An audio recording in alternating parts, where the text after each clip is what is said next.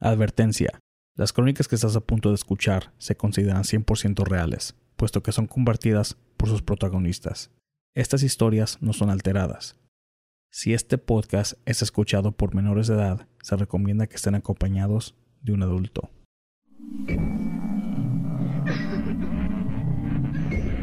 Fantasmas, ovnis, brujería, conspiraciones, todo en relación al tema paranormal. aquí. En Entre la Oscuridad.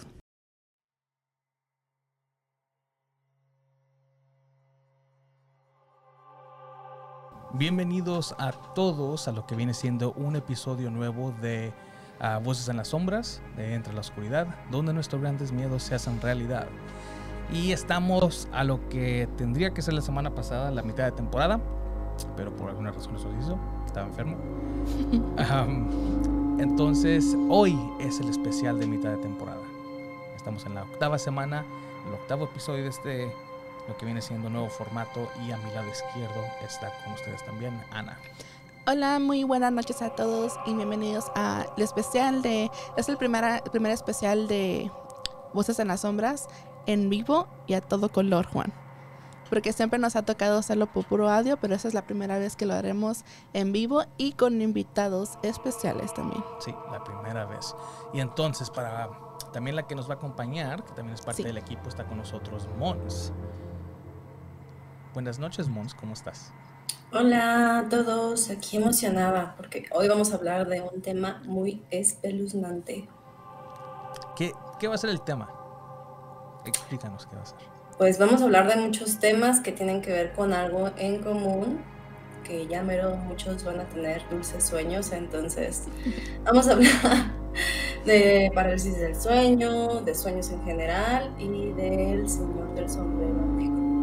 Perfecto, entonces Inge, si puedes empezar este especial con la primer foto que, que El tema de hoy, señoras y señores, va a ser el parálisis del sueño, lo que viene siendo la subida del muerto y lo que alre- alrededor del mundo es muy común que viene siendo este hombre que ven en la pantalla, el hombre del sombrero.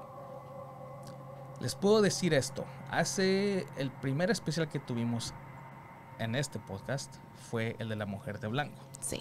La razón por la que lo hicimos es de que la mujer de blanco en sí existe alrededor de todo el mundo. No importa a qué rincón te vayas de este hermoso planeta, tú puedes salir a la calle y preguntarle a cualquier persona si saben sobre la mujer de blanco y la mayoría te van a decir que sí. Y la mayoría tiene un origen muy similar. Ujú. Siempre es una, algo trágico, ya sea que mató a sus hijos, ya sea ahorcándolos, ahogándolos, degollándolos, como sea, pero siempre hay un trauma Muy similar. de por detrás. Simón. Simona. Entonces, el, el hombre, el hombre del sombrero. Esto es lo, lo que está extremadamente desterrado. Bueno, antes de que empecemos a hablar sobre él, quiero darles lo que viene, o explicarles lo que viene siendo la subida de muerto. Ah, Mons, no sé si tú has, has tenido experiencia con algo así antes. Sí, mucho. Ok. Pero, pero ya lo empecé a, a diferenciar cuando en verdad es eso y cuando es parálisis nada más. Ok, explícanos, de, digamos, del. No del lado científico, o sea, lo que viene siendo la subida de muerto, de tu punto de vista. Bueno, pues prácticamente tú estás durmiendo, sueño profundo puede ser, y te despiertas eh, tenso sin poder moverte del cuerpo. Muchas personas únicamente pueden abrir los ojos y ven a su alrededor, otras no pueden abrirlos. Y bueno, viene eh, acompañado de varias experiencias en conjunto, que puede ser que escuches susurros, que puedes incluso llegar a ver sombras. Y yo creo que esa es la gran diferencia entre la subida del muerto y una simple parálisis del sueño. Sí. A lo que vamos a explicar un poco, si puedes poner la siguiente foto, ah, la, voy- la voy a traducir ahorita, Inge. Entonces, ah, los síntomas de la parálisis del sueño o la subida del muerto son muy similares. Am, puedes sentir que, que te has desprendido de tu cuerpo o puedes sentir presión en el pecho, ah, sintiendo como si alguien se está sentando encima de ti. te puedes sentir como que se te está yendo el aire, como que te sofocas y no tienes la habilidad de gritar ah, o de moverte.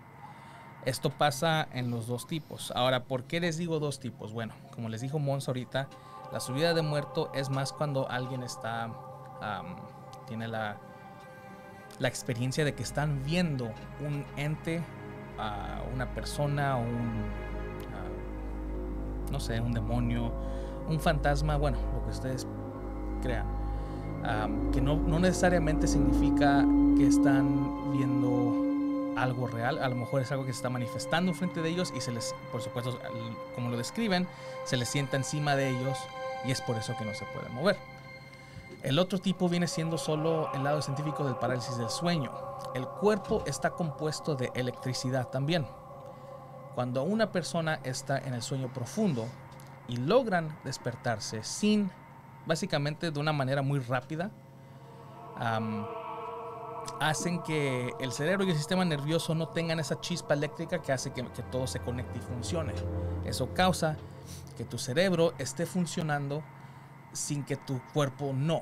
Entonces puedes ver, puedes escuchar, puedes oler, puedes, puedes hacer todo, la mayoría de tus, de tus, cinco sentidos, pero no puedes mover tu cuerpo.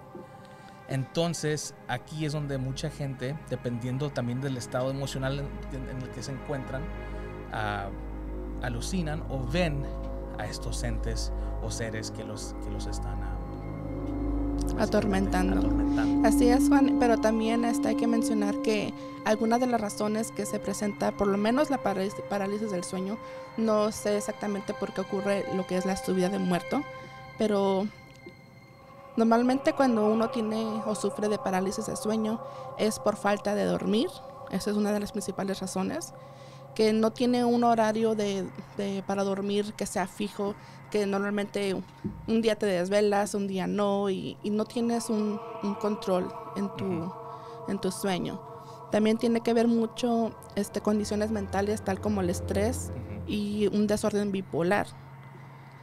Este, no entiendo por qué este es uno de, los, de las razones, pero uno es que duermes boca arriba. Yo normalmente duermo boca arriba o de lado, lo como sea, y jamás me ha pasado algo así, pero aparentemente una razón común es de que uno se duerme boca arriba y le puede ocurrir una parálisis de sueño. Sí. Entonces, uh, ¿puedes poner la siguiente foto, uh, por favor? Que viene siendo también, va tocando lo que, lo que acaba de mencionar Ana, que son muchas de las causas o de las razones por las la que se puede causar esto. Que viene siendo uh, problemas de sueño, desórdenes psiquiátricos. el tiempo también tiene mucho que ver con esto y pues ah, más también como la... ¿Qué es lo que viene siendo el último? El de más hasta abajo. Inge. Sí, desórdenes de sueño. Sí, como la narcolepsia o hasta también pues, lo que puede ser las, este, ¿cómo se dice? Los calambres, los calambres en el cuerpo, pero mayormente en las piernas. Ok.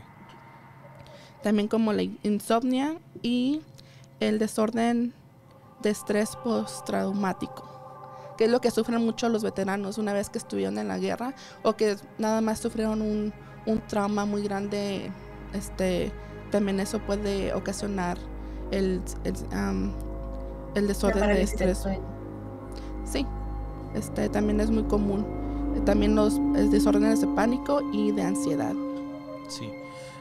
para para darles una breve explicación de cómo saber la diferencia de lo que les está pasando, porque les puedo decir hasta ahorita que no me ha pasado, afortunadamente, pero digamos que mentalmente sí estoy listo por si me llegara a pasar. Ah, hace, uh, hace unos episodios les expliqué sobre el, sueño que tuve, que yo, yo pensaba que era, iba a ser mi primera esta subida de muerto, pero no fue así, nomás fue un sueño muy muy cañón. Pero yo supe, la, la, manera por la que supe que era un sueño es porque vi la vestimenta que tenía que no era la misma con la que me, me fui a dormir. Entonces, para darles la diferencia o cómo pueden ustedes saber la diferencia mientras están en pleno uh, subida de muerto, la verdad es muy simple, tienen que poner atención a lo que está pasando. Yo sé que a lo mejor puede ser muy terrorífico que tienen un ente enfrente de ustedes que a lo mejor se les va a montar encima. Este, A ver, permítame, creo que tenemos A Andros. a Andros.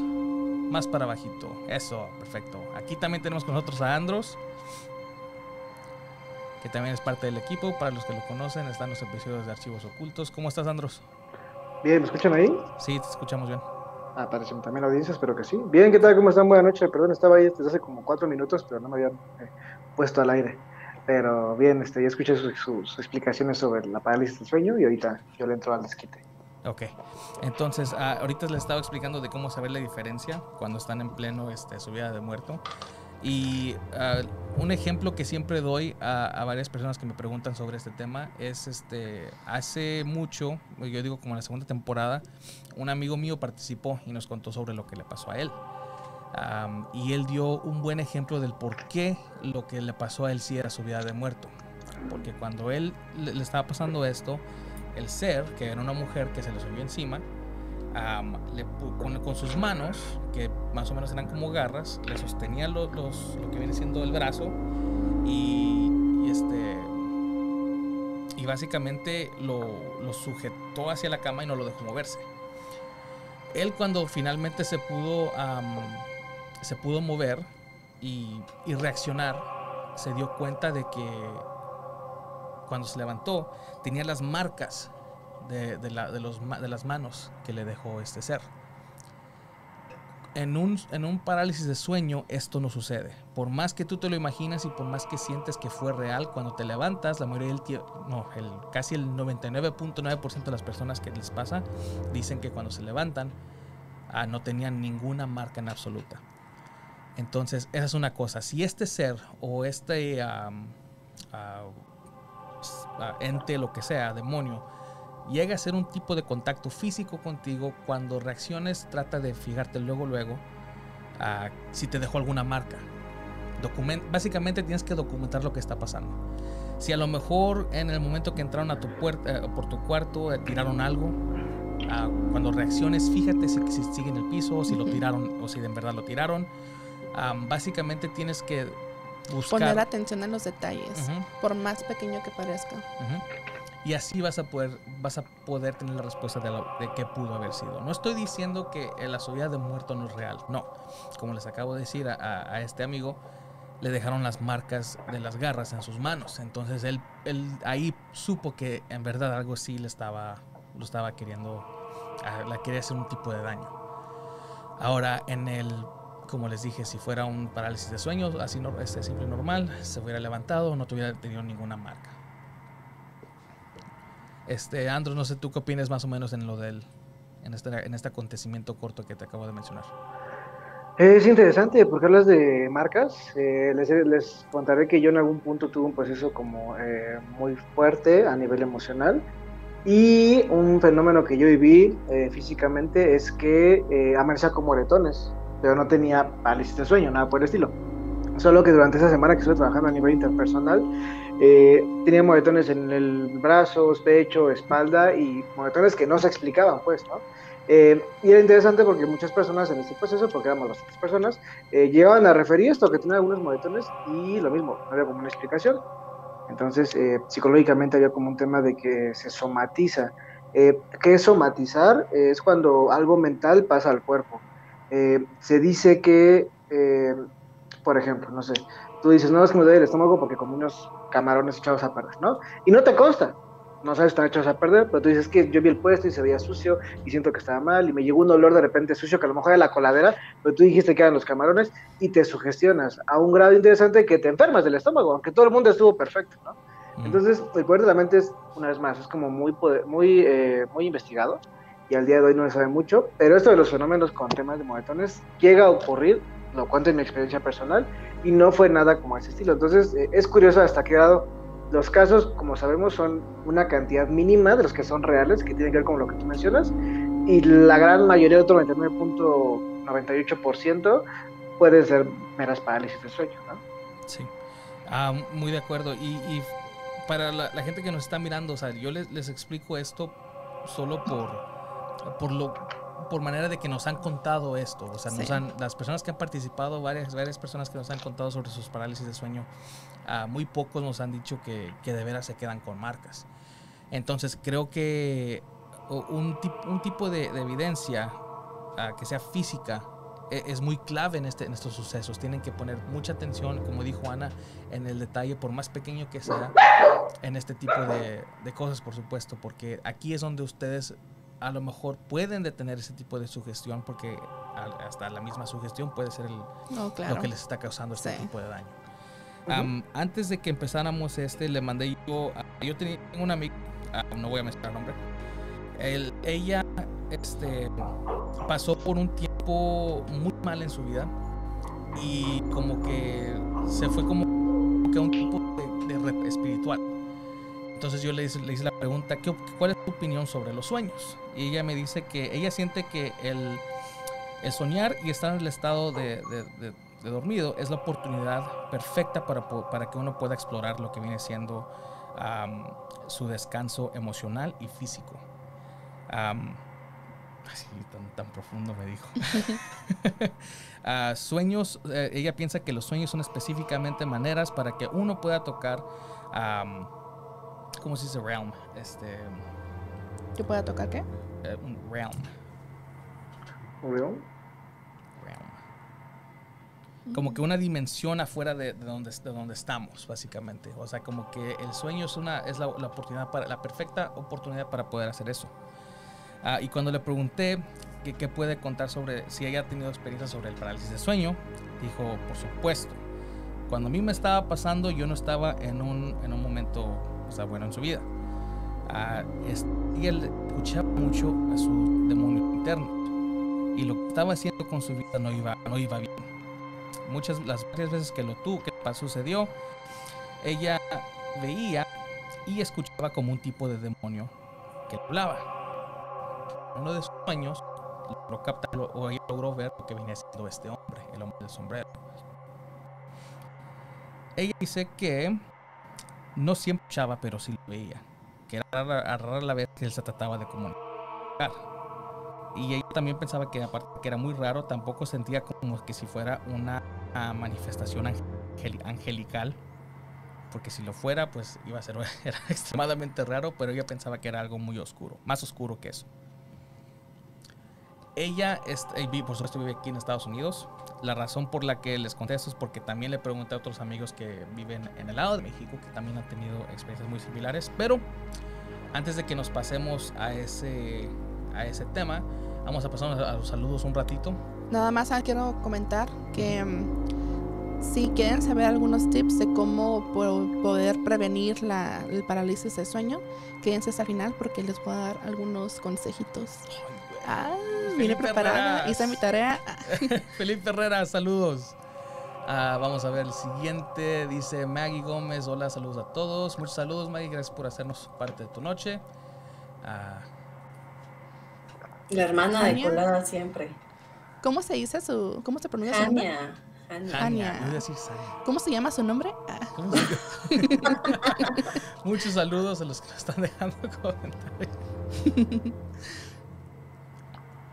Bob Oso, don Roberto. Muchos saludos. Muchas gracias por acompañarnos esta noche. Sí. Cristina de Martínez. Hola, saludos. Muchos saludos. Saludos desde Tijuana. Saludos, mi tío Chatos. Tijuana antes de Cristo. Before COVID. Antes del COVID. Oye, Mons, antes de que nos pasemos con uno de los invitados, les tenemos invitados el día de hoy que nos van a, eh, compartir experiencias sobre el parálisis de sueño, lo que les ha pasado. Pero antes de eso, Mons, habías mencionado que te había pasado antes. A ti, a lo mejor no te acuerdes, pero ¿notaste si te dejaban tipo así de marcas o algo así cuando algo así te pasaba? ¿O no era físico? Mm, yo siento que no era físico, era únicamente pues el sentir literal un cuerpo encima de mí. Eh, y cuando me refiero a sentir un cuerpo encima de mí, era realmente un cuerpo encima de mí, o sea, no es un peso o algo que no te deje mover. Es sentir un cuerpo, un cuerpo bastante robusto. Pero solamente fue una ocasión y de hecho mi papá estaba despierto y yo creo que me alcanzó a escuchar que yo estaba como tratando de gritar y pues ya sabes, entró y empezó a mentar madres y bla, bla, bla y y, santo remedio, ¿no? Según. Pero solo fue esa vez. Eh, yo la verdad es que tengo una vida muy ajetreada y normalmente duermo entre cuatro horas, si bien me va. Entonces es súper común que yo tenga parálisis del sueño, pero ya las tengo muy bien identificadas. De hecho, ayer tuve una y hasta me despierto así sobresaltada, pero es, es muy normal, o sea, yo lo tengo identificado que es porque padezco de insomnio, no duermo bien, vivo estresada, entonces nada paranormal hasta ahorita afortunadamente, pero solamente una vez sí me, sí me pasó que sí sentí un cuerpo realmente, o sea, alguien robusto, no, no identifiqué si era hombre o mujer, yo supongo que era hombre. Y este, y no estaba dormida, no fue un sueño lúcido tampoco, porque, o sea, yo en verdad desperté y escuché que mi papá estaba despierto y no me podía mover. Y fue cuando empecé como a querer gritar.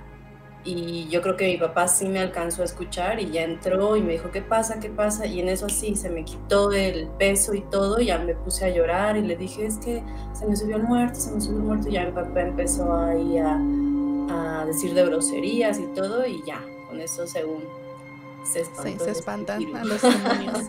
sí. Pero solamente fue una vez y yo tenía como 11 años, o sea, ya tiene mucho, tengo 30. Bueno, entonces... Uh, mucho. um, tenemos dos invitados uh, muy especiales, son los seguidores de nosotros que también van a, van a compartir más sobre sus, uh, sus experiencias en este tema. Vamos a empezar primero con Alex. Ahorita lo traemos a la pantalla. Hola Alex, ¿cómo estás? Hola, buenas noches. Buenas noches, buenas noches. Buenas noches. En una plática profunda de lo que viene siendo el parálisis del sueño. Antes de empezar contigo, Alex, deja traigo al otro invitado que también está esperando, lleva un ratito ahí para que nos acompañe en la plática. Ah, ahorita empezamos contigo también sobre tus experiencias. Arvin, ¿cómo estás? Buenas noches. Hola, buenos días a todos. Ah, muy bien, gracias por tenerme aquí, de sus invitados especial. Gracias por estar gracias por estar aquí y acompañarnos. Antes de que, de que empecemos este, a, a, hablar sobre, sobre sus experiencias en este tema, ah, empezamos contigo, Alex. Lo que viene siendo el parálisis del sueño o a lo mejor el, el hombre del sombrero. ¿Alguna experiencia o anécdota que tengas sobre este? Pues tengo, tengo varias experiencias. No, Mm, bueno, yo he sentido y visto sombras, ¿no? Cuando me ha sucedido esto y me ha sucedido boca arriba, de lado, boca abajo y, son muy seguidas. Este, me ha sucedido desde que escucho pasos, desde que se sube algo o alguien a la cama, pasos de niños, este, en los otros cuartos van y vienen, eh, hasta que se me ha subido algo encima y me ha me ha dicho, este, eso lo recuerdo muy bien, que así con una voz así media demoníaca, diciéndome que nadie te va a venir a despertar. Y, y pues son varias las experiencias que he tenido. También este, eh, he logrado despertar de la parálisis y he vuelto así en el mismo rato caer en el mismo sueño que tenía antes de despertar. O sea, y así, y hasta pues varias experiencias este, que he tenido de, esto, de este tipo de, eventos. ¿Sí pudiste escuchar o no? Ah, escuché parte. Dime. Este, es que hubo un problema con la laptop y fuimos a, fue Juan a, conectarla. es una disculpa, Alex. Pero lo que Alex contó es de que cuando tiene esas parálisis de sueño, este, cuando está medio despierto, alcanza a, escuchar como le dicen que nadie lo va a despertar y como que es una voz muy, muy como demónica, ¿no? Sí. Demoníaca. No, y lo he visto, lo, he visto, esa, vez que me pasó, o sea, se, como que estaba acostado a un lado de mí y yo pues intentando gritar o que alguien me auxiliara así para despertarme, porque es muy común que tienen que venir y darme unas cachetadas para, y aún así me han dado las cachetadas, he despertado y vuelvo a caer. Pero esa vez este, yo estaba intentando gritar, entonces de así de estar a un lado sentí que se subió así encima y me dijo así claramente, nadie te va a despertar. Y, es cuando gritas y se volvió a acostar así a un lado y grité y pues no, no, pues no había nadie. Alex, ¿y tú pudiste, o sea, tuviste la oportunidad de ver a este ser? ¿Que no lo No. pudieras describir? No, es, tenía, no era varón, era con mujer, este, y se subió así, así, encima de mí, encima de mí, y me dijo que nadie te va a despertar. Y se quitó y, y grité y fue cuando logré despertarme. También he sentido sombras alrededor de mi, ca- de mi cama y las veo porque logro ab- abrir el ojo. Entonces yo miro así, así las personas alrededor de mí, como hablando entre ellas, así, y pasos de niños van y vienen. Esto se, no, no en el mismo en el mismo evento de un día, o sea, eventos separados, diferentes. Oye, Pero y en- estas sombras, oh, perdón, este Mons, ah, sí, eh, pregúntale Mons. O sea, por lo que me cuentas, solo esto te pasa cuando tienes, eh, bueno, cuando se te sube el muerto o, o identificas que es parálisis del sueño, o en tu casa ya pasan cosas. Pues este ha pasado siempre en la casa donde he estado, que me ha pasado, porque vivía con mi abuela y me pasaba seguido. Ahorita estoy en mi casa con mi esposa y me pasa.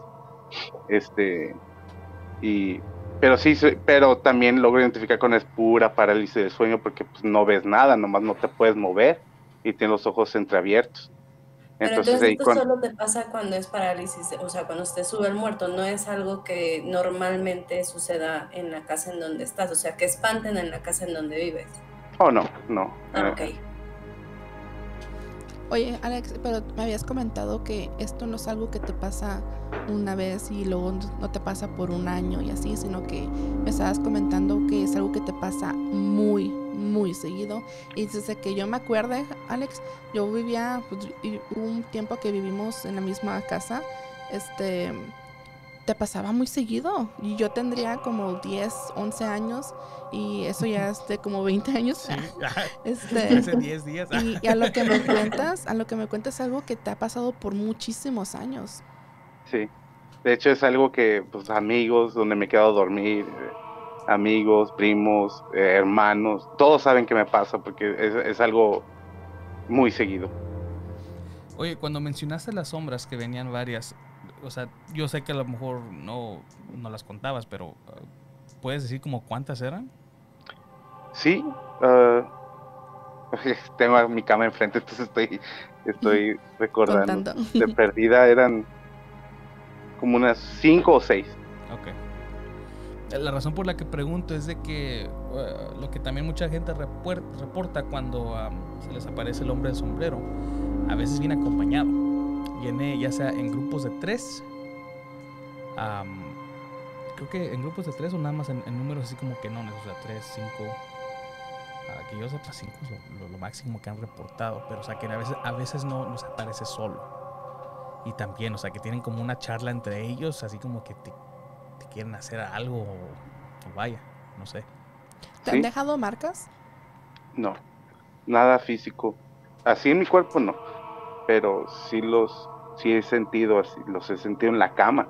O sea, sientes cuando alguien se pone a un lado de ti o, sientes cuando alguien sube y lo, eh, lo que se, hace, se me hace más, lo más terrorífico así cuando escuchas así muchos pasos, porque los sientes y luego sientes que están en, en los cuartos, que van y vienen, eh, pasos de niños y niños así subiéndose a la cama. Y no son tus hijos, ¿ah? No. No, no. ¿Qué tan seguido te ocurre? Eh, la, la parálisis normales, este, sí son seguidas, este. Por ejemplo, esta semana te puedo, te puedo decir que me ocurrieron tres veces. Y apenas es lunes, ¿ah? Ah, bueno. Está en una horita, ¿no? Es que se duermen en el trabajo. De, de hecho, sí me pasó. Sí. Sí, O sea sí, que en te el pasa. teclado. No, no necesariamente tienes que, tienes que estar acostado o, No bien dormido para que te pase. No, no necesariamente, pues, pues, en el trabajo me, me ocurrió que me puse sobre mi, mi teclado así.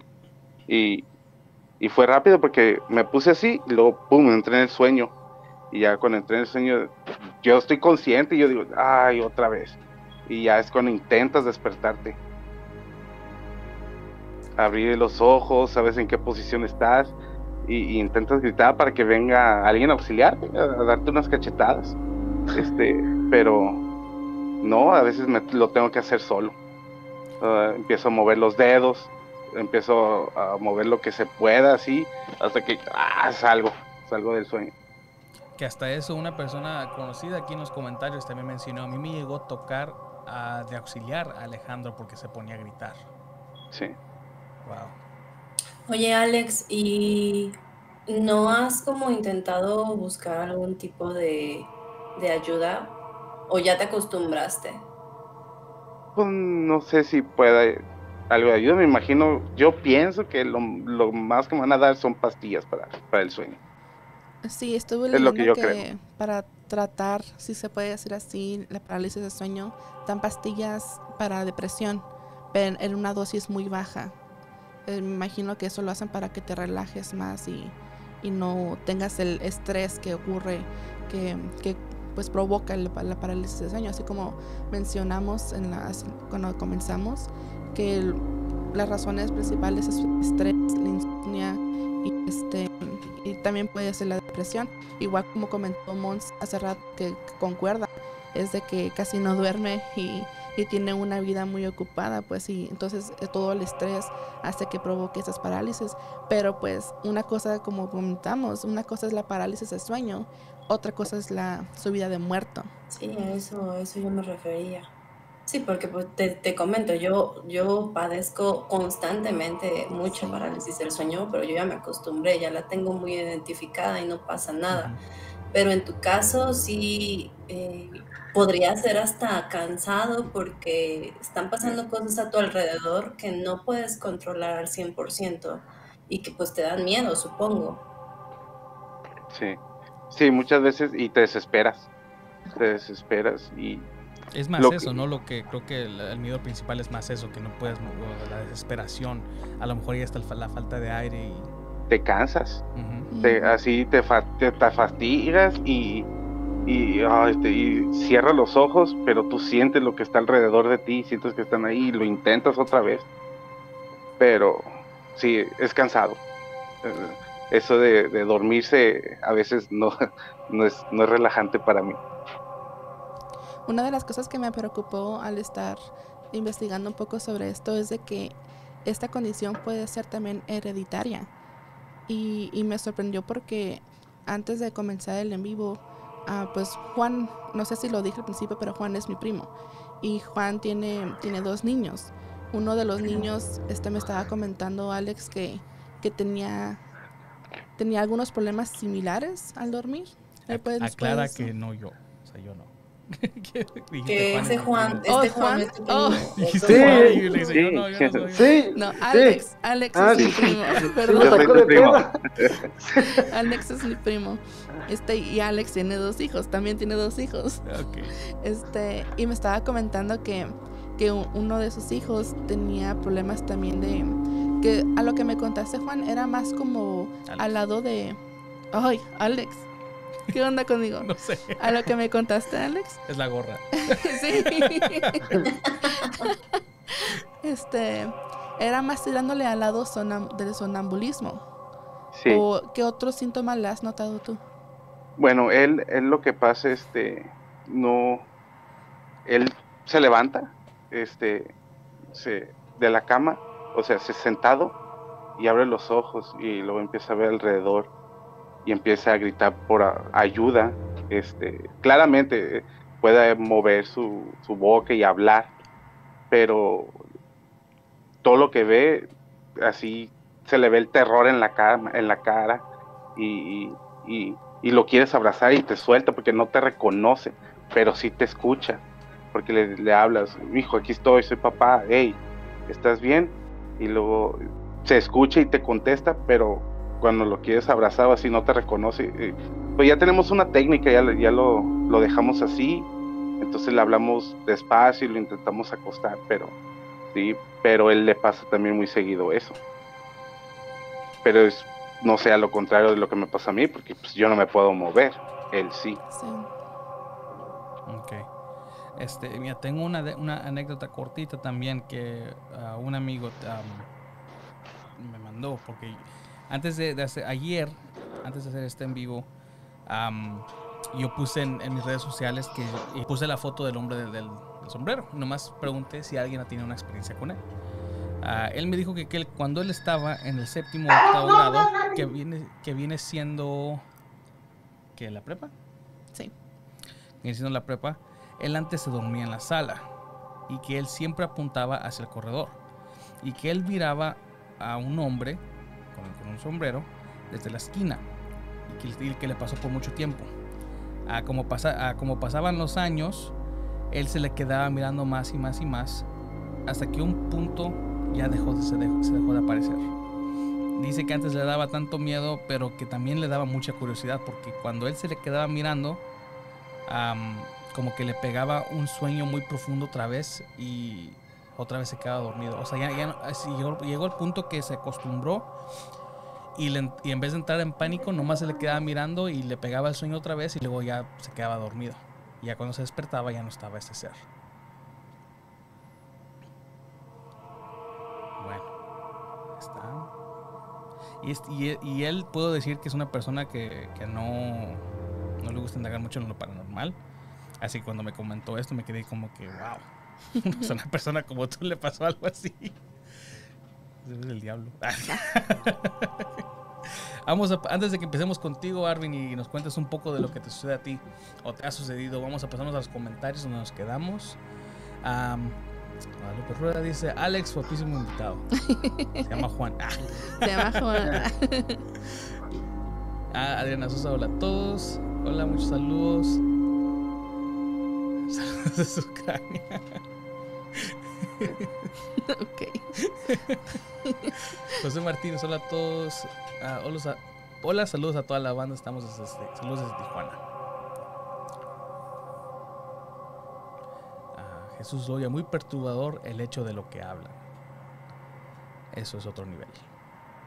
Felipe Herrera, entonces le gané al fantasma una vez, lo desperté y tirándole una hamburguesa a la Eso. Cristina Martínez, a mí también me tocó muchas veces espe- despertarlo. Ah, o sea que aquí ya, ya son varias personas en común que han tenido una experiencia contigo. Sí, te digo que varias personas me han auxiliado. Sí, sí, me ha tocado a mí también. Bueno, hace años me tocó escuchar a Alex cómo gritaba por ayuda en sus sueños. Y es algo que parece como que lo están matando. Ujú. Es algo horrible. Y a mí, no, a mí ni siquiera me dejaron entrar al cuarto para despertarlo porque entró mi abuelo y creo que mi mamá también a, a cachetearlo. para despertarlo. Es algo muy feo. A, a mí me gustaría saber la opinión de Andros. O sea, él, ¿qué, ¿qué opina de este tipo de Antes de que, experiencia que tiene antes de que nos pasemos con Andro, a mí también me da curiosidad, Sí. pero Ah, es que aquí en los comentarios dice Andrea Osorio, ¿cómo? Disculpen, llegué tarde. Entonces, ¿qué es lo que yo siento? Parálisis del sueño. Ah, ahorita nos, nos, nos puso otro comentario, dice Alan, a mí me falta el aire porque soy Andrea Osorio, no me puedo mover, siento que todo se está moviendo a mi alrededor, pero yo no me puedo mover. Que todo se mueve como que le da vueltas, porque también podría ser algo como de vértigo, ¿no?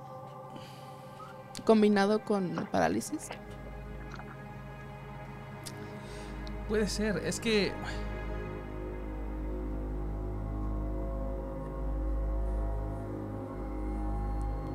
Dice, no lo soñamos, se nos apareció, nos pasó a mí y a mi primo cuando teníamos como 5 años en la madrugada.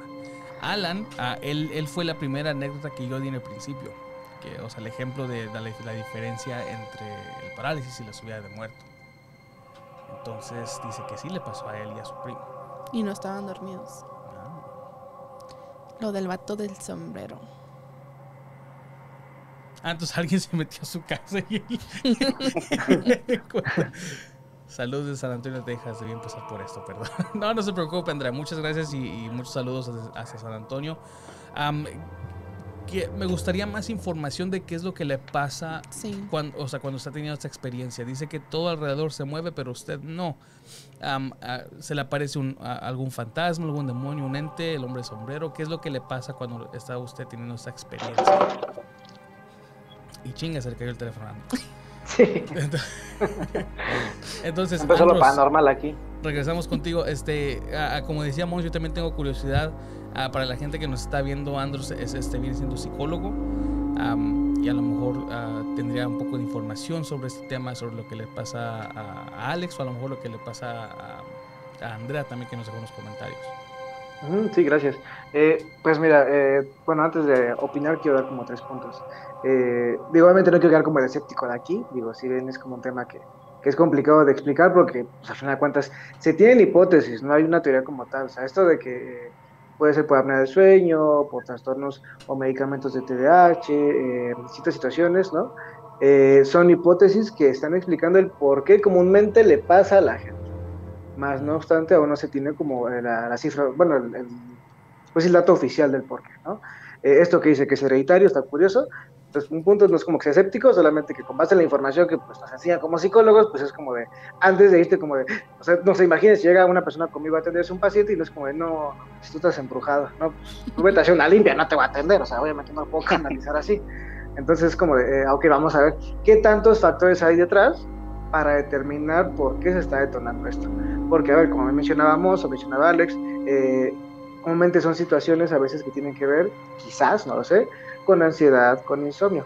¿Por qué digo ansiedad e insomnio? Porque eh, suele estar relacionado. El insomnio es un síntoma de la ansiedad. Y la ansiedad se detona por factores estresantes, que puede ser cualquier cosa.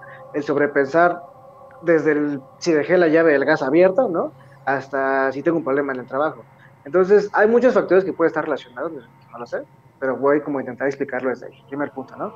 Y el segundo punto, oye, nada más quiero como una intervención rápida, digo, exacto me reí cuando Alex estaba diciendo que se dormía en el teclado y que, eh, que, que, pues sí, o sea, como que, que, que grita cuando, pidiendo auxilio, ¿no? O sea, perdón, pero me imagino como estando trabajando a tu lado, tú dormido, de repente como, ayuda, estoy dormido. ¿Y por qué te dormiste, no? pero, la verdad, no sé, como que siento que sí te saca de, onda. Pero oye, o sea, por ejemplo, dices que tú te pasa en cualquier horario, día, mañana, tarde, noche, el simple hecho de dormir donde sea, sentado, parado, acostado, es algo que lo puede detonar, ¿verdad? ¿Así lo entendí? Sí. Vaca, ok. Oigan, a ver, eh, pues bien, eh, lo mismo, no soy experto en temas de, trastornos del sueño, sin embargo, eh, es curioso lo que menciona Alex y lo que mencionamos. Eh, el cerebro pues tiene muchas fallas, ¿saben? Eh, miles de factores, desde una caída, desde un daño por consumo de sustancias, desde trastornos mentales, o sea, el cerebro se puede dañar por muchas cosas. Parece que es muy chido, pero la verdad se puede dañar por muchas cosas. ¿A qué grado, en qué momento, qué situaciones pueden detonarse? Son muy variables. Pero bueno, una de las más comunes es el tema del, eh, de los trastornos del sueño, ¿no? Eh, ¿Qué ocurre con lo que dice Monsi Alex ahorita? Eh, les repito, me suena interesante el hecho de que probablemente hay factores a considerar. Antes de ver si se movió algo en su cuarto, digo, yo preguntaría, ¿no? Eh, ¿Qué ha pasado últimamente en estas semanas, ¿no? O en tu día a día. ¿O qué pasó el día de hoy que quizás esté alterando tu, tu pensamiento? Porque, a ver, comúnmente se relaciona con temas como, eh, digamos, paranormales, ¿no? Pero, a ver, las explicaciones que me han tocado atender en algunos casos eh, pues hace años, es como lo que sentiste el peso de algo, como decíamos, ¿no? Se sintió un, ¿Cuál es la diferencia entre sentir un, cuerpo, que pues, sabes que es un, algo sobre ti, ¿no? A sentir realmente que estás eh, eh, pues en un estado catatónico, que no te puedes mover, ¿no? Eh, en teoría el cerebro en ese momento está, está colapsado. O recuerden que la idea es que se despierta tu cerebro en la madrugada sin todas sus funciones y si no está con todas sus funciones no logras percibir correctamente. No sé si alguna vez han tapado un ojo por un día, por ejemplo. Tu cerebro falla, o sea, fallan muchas, muchas funciones. Por ejemplo, ya no puedes eh, ver en 3D, por ejemplo, no sé si lo sabías, ¿no? Tú tapas un ojo un día y ya la función 3D la pierdes. O sea, te va a costar mucho. Eh, vas a querer agarrar algo que está aquí y vas a fallar. Tú vas a creer que está ahí, vas a fallar, ¿no? Entonces el cerebro falla por muchas cosas. Si estás en un colapso del sueño, créame que va a tener miles de, de ideas sensaciones, principalmente corporales. Eh, esto por un lado. Y lo segundo es eh, qué tan sencillo te resulta diferenciar en un estado de crisis, cuando el cerebro colapsa, muchos factores, incluso personales. No sé si alguna vez, espero que no, eh, los han asaltado, bueno, están en alguna situación de crisis real, ¿no? Desde un robo, un asalto, una situación de que están extorsionando, algo, o sea, algo que estás en crisis, ¿no? O sea, que dices, estoy, o sea, no puedo, quítense, no puedo pensar, no me estés hablando, o sea, que estás en un estado de crisis, la mente falla, colapsa mucho. Eh, a lo mejor no voy a ejemplos de ustedes, pero habrán leído alguna vez un caso de, es que eh, una persona la violaron y de repente recordaba cosas que no eran reales. De hecho, recordaba que la violó y que la ayudó, ¿no? Y es como de, ¿por qué está recordando cosas así, no? ¿Por qué está mintiendo? Y es que la mente es falible, o sea, es una de las cosas que más puede fallar. Entonces, créanme que un estado de crisis, eh, como es en este caso un trastorno del sueño, puede ser que sea difícil diferenciar entre una cosa y otra, y por consecuente será caso de investigar qué tantos factores están en la vida de esta persona y los hábitos del sueño. Lo que me llama la atención es lo de su hijo de Alex. ¿Qué edad tiene Alex, de tu hijo? Seis años. Seis añitos. Ok, está pequeño, está pequeño, es interesante que tenga como eh, estos temas de sonambulismo, porque a ver, si bien podría ser hereditario algún factor del sueño, o sea, quizás ese tema cerebral podría heredarse, no me consta, pero podría ser, eh, cómo es que en ese detona de una manera distinta, ¿no?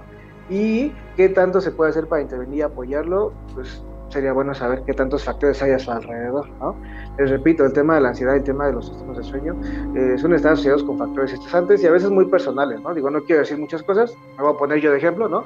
Supongamos que a lo mejor yo tenía sonambulismo a mis siete años y era cuando mis papás estaban divorciando, que se llevaban de la chingada y que siempre estaban peleando todos los días, ¿no? Entonces a lo mejor mi mente no puede asociarlo en el día a día porque soy un niño y no comprende esto y lo lleva al sueño y como en el sueño tampoco tengo como mucha capacidad de entender qué está ocurriendo porque soy un niño, lo llevo a otros temas personales, ¿no? Entonces eh, se lleva a lo mejor a sonambulismo, que sí me llevó a pasar por cierto de chiquito, ¿no?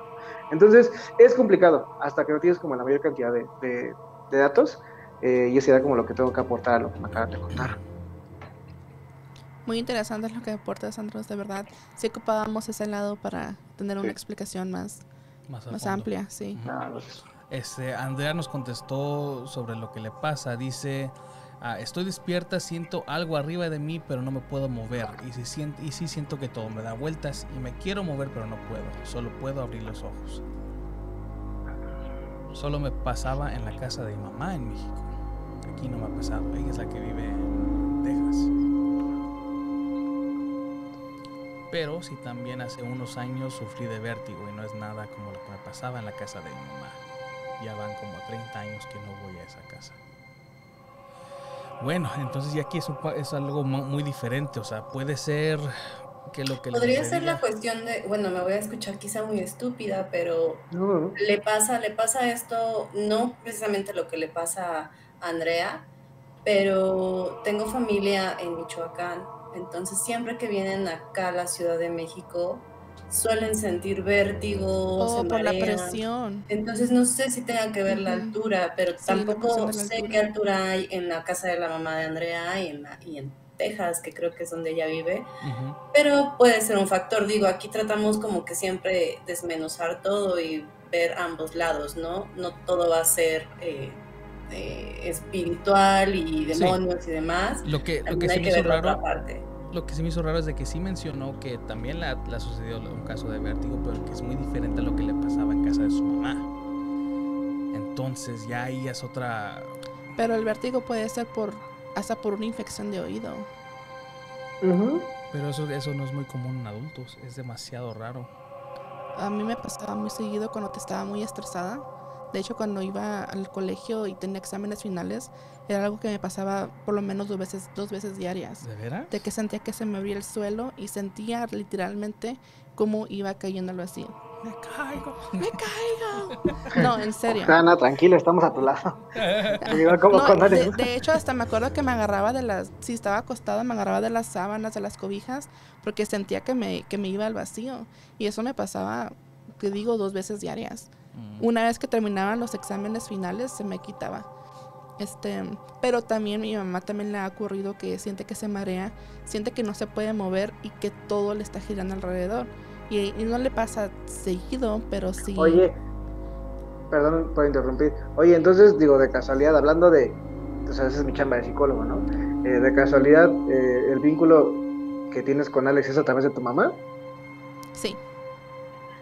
Qué casualidad, digo, aquí no hay caso, aquí no hay casualidades, hay causalidades, ¿no? Pero qué casualidad que tu mamá, tú, Alex, el hijo de Alex, tengan algunos temas relacionados con sensaciones de este estilo, ¿no? Muy distintas. ¿Cuándo fue la última Pero- que te pasó? Dignas de considerar. A mí, la última vez que me pasó, tal vez hace como 5 o 6 años. Ok. A mi mamá le ha pasado últimamente seguido. Este, no sé, tal vez sea un tema de depresión o no sé. Pero esto es cuando están despiertos. claro. El- Ah, la diferencia es de que a Andrea le pasa le cuando pasa está dormida cuando está dormida. y que siente un peso en el pecho, comentó. Sí. Eso no tiene algo que ver con. Ay, en español no sé cómo se diga, Juan, una disculpa. Sleep apnea.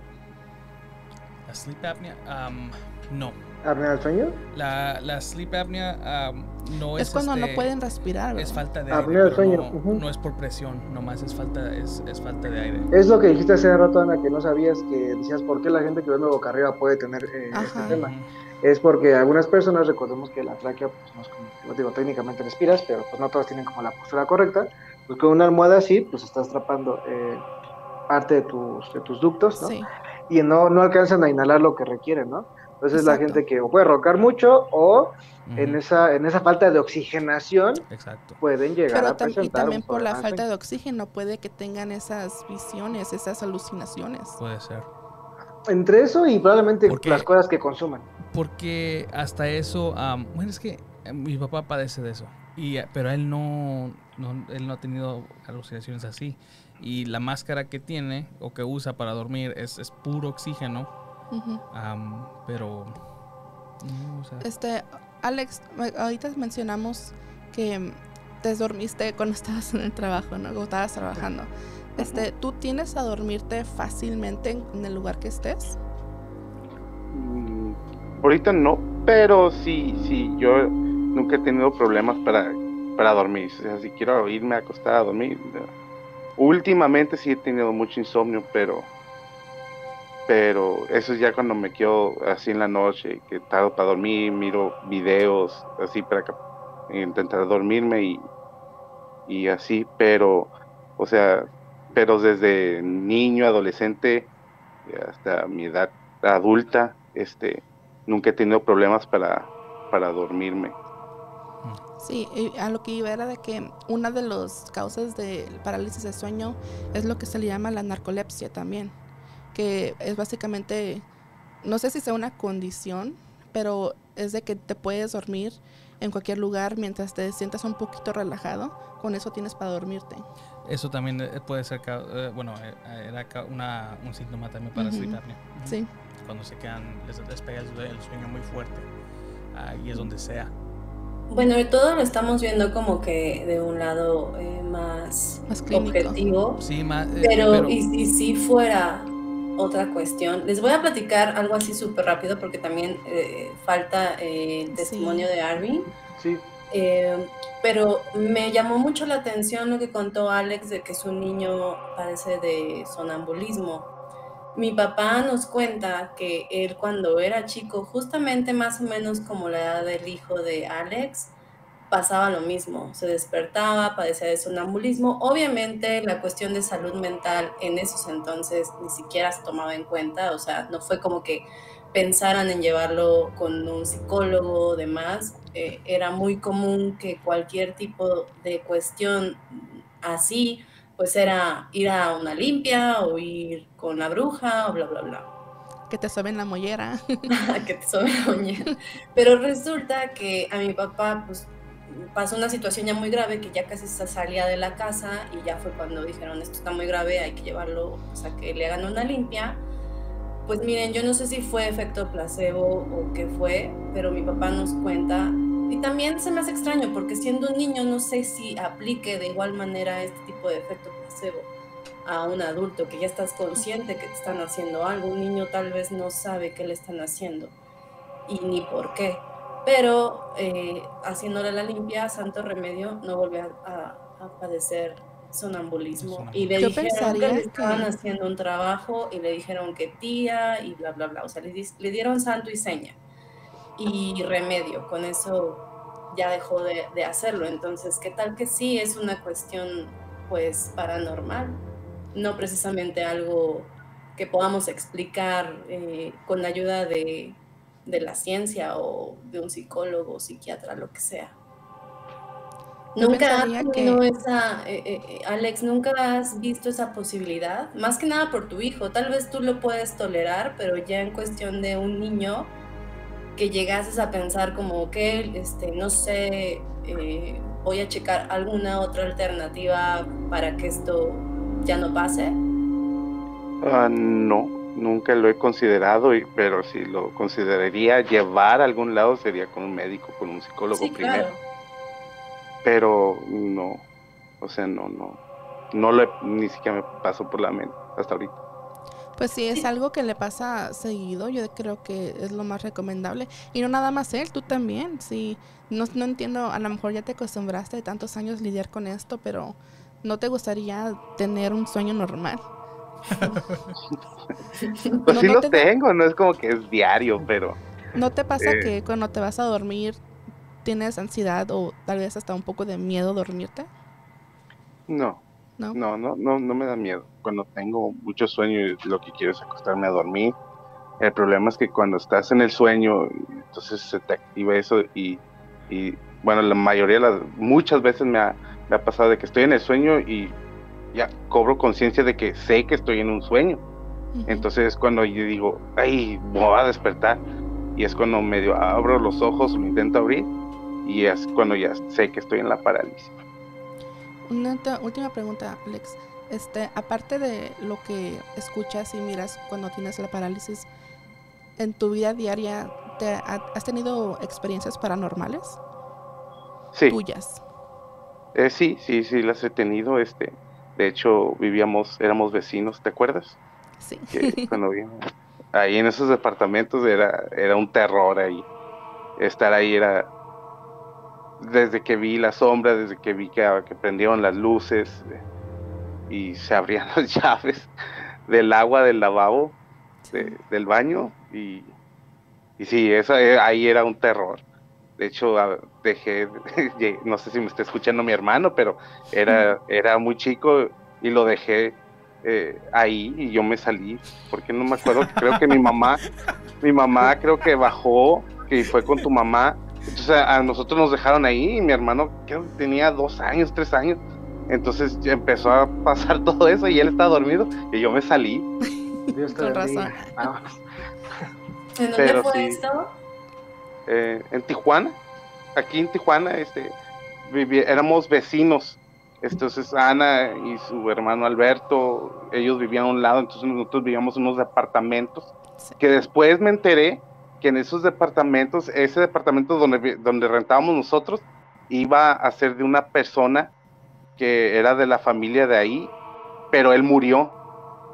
Entonces, eso, eso es lo que escuché o platicaron desde niño con las personas que rentaban ahí, que nos rentaban, y, y decían, no, e, e, es él, es él el que ha de andar ahí. Eso decían, yo, pues, lo decían con tanta normalidad, y yo decía, eso, eso está feo, yo no quiero estar ahí.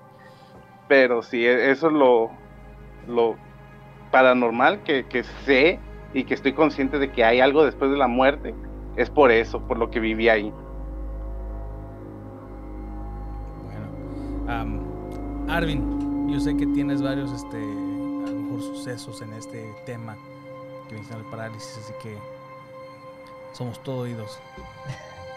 Ah, sí, pues a mí, uh, yo cuando entré a la high, la high school, pues fue donde me empezó a, a, pasar estas, estas cosas. Ah, y pues la primera cosa que, que, que, miré fue el Señor de la Sombra. E, era todo negro, estaba dormido y yo tengo, yo siempre duermo con la cara para arriba, pues yo no puedo dormir de al lado porque me, duermo de lado, se me duerme la, mano y pues no, no, no puedo dormir.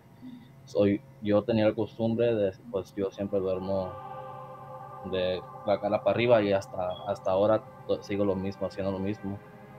Uh, nomás tenía una costumbre muy fea de cuando me dormía, uh, cruzaba las manos sobre mi, mi, pecho, así como si estaba como, como un muerto, pues por decir.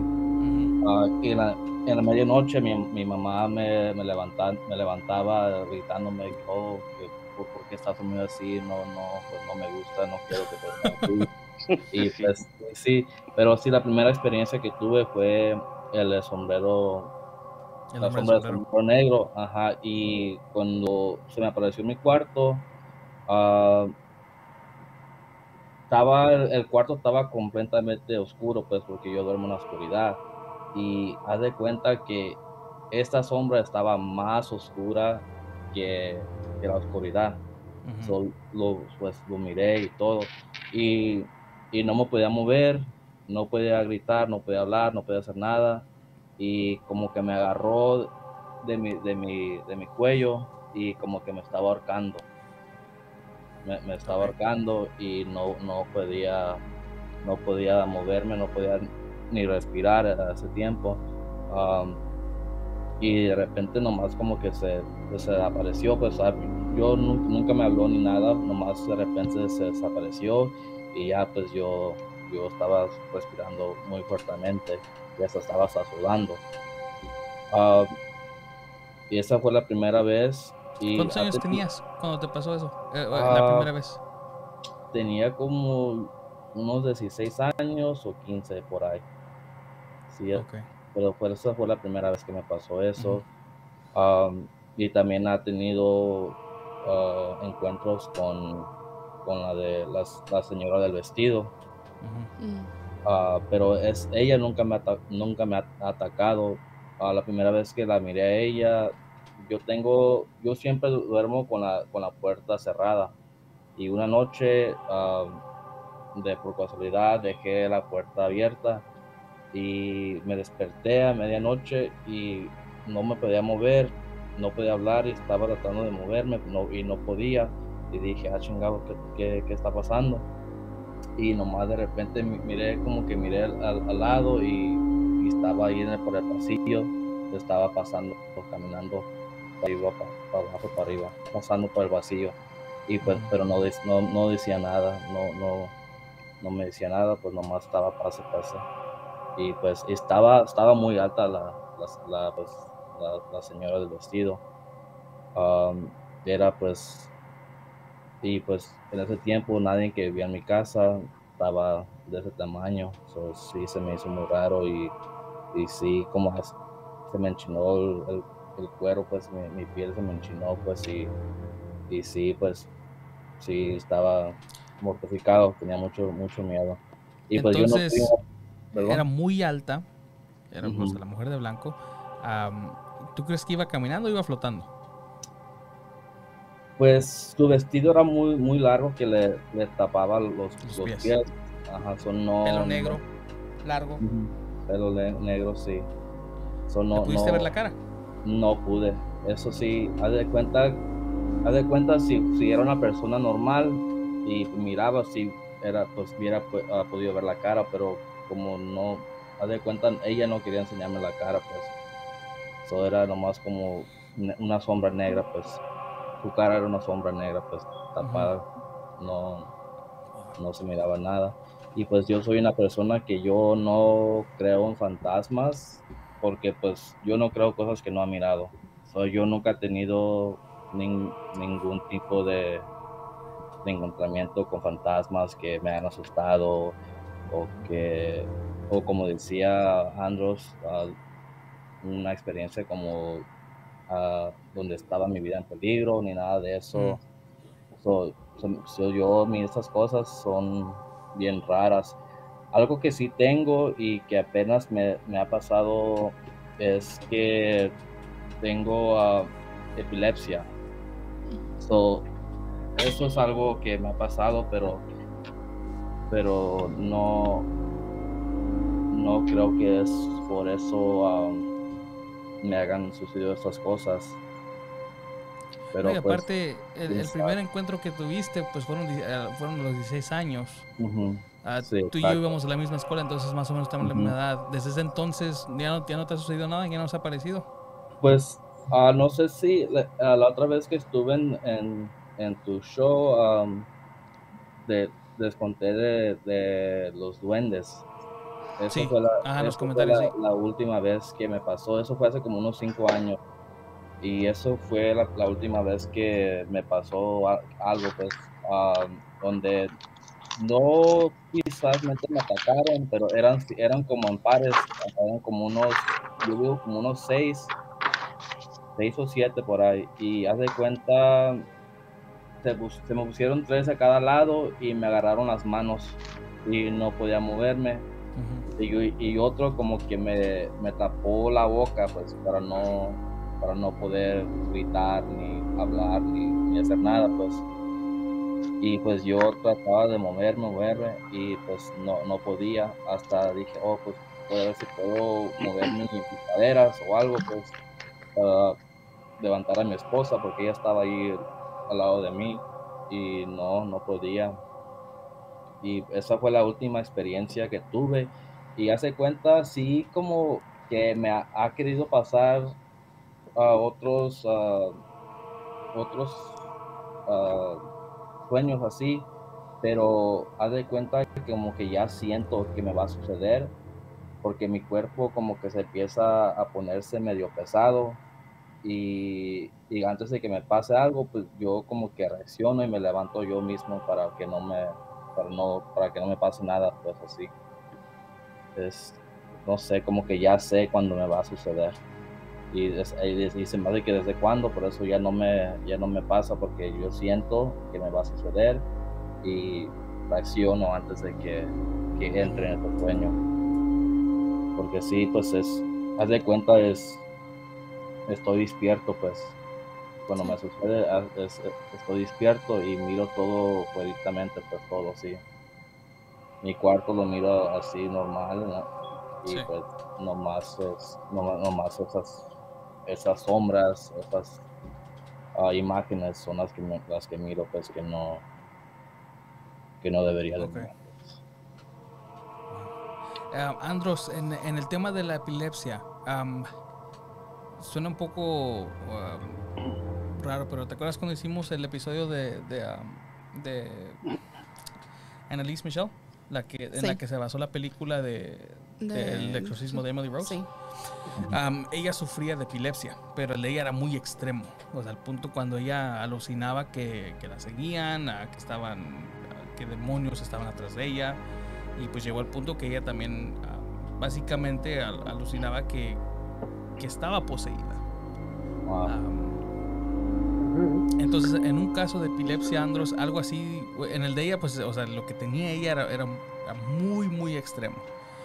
Y estamos hablando en años cuando la, la, tecnología que teníamos o, en médica no, no, estaba tan avanzada como ahora. Entonces, un caso así como, ¿qué tan común es o sea, en epilepsia con alucinaciones? Ok. Eh, es que es complicado. Digo, hay algunos trastornos que excluyen a otros. O sea, puedes tener uno y eso automáticamente te libra de muchos más, pero son raros. Eh, particularmente con la epilepsia hay muchos tipos de epilepsia, no nada más es una. Eh, hay gente que convulsiona, hay tipos de epilepsia, esa es una muy interesante, donde el cerebro se apaga por milésimas de segundo, en el cual la persona se queda así, tal y de repente, ah, qué pedo, no sé qué, o sea, y voltea y es como, o sea, esos tres milésimas, cuántas milésimas, no sabe dónde está, su cerebro literalmente se apaga y regresa, ¿no? Y hay más tipos de epilepsia, ahorita no recuerdo, eh, así que la gran mayoría, pero eh, es curioso porque, bueno, tiene que ver con algo del cerebro, ¿no?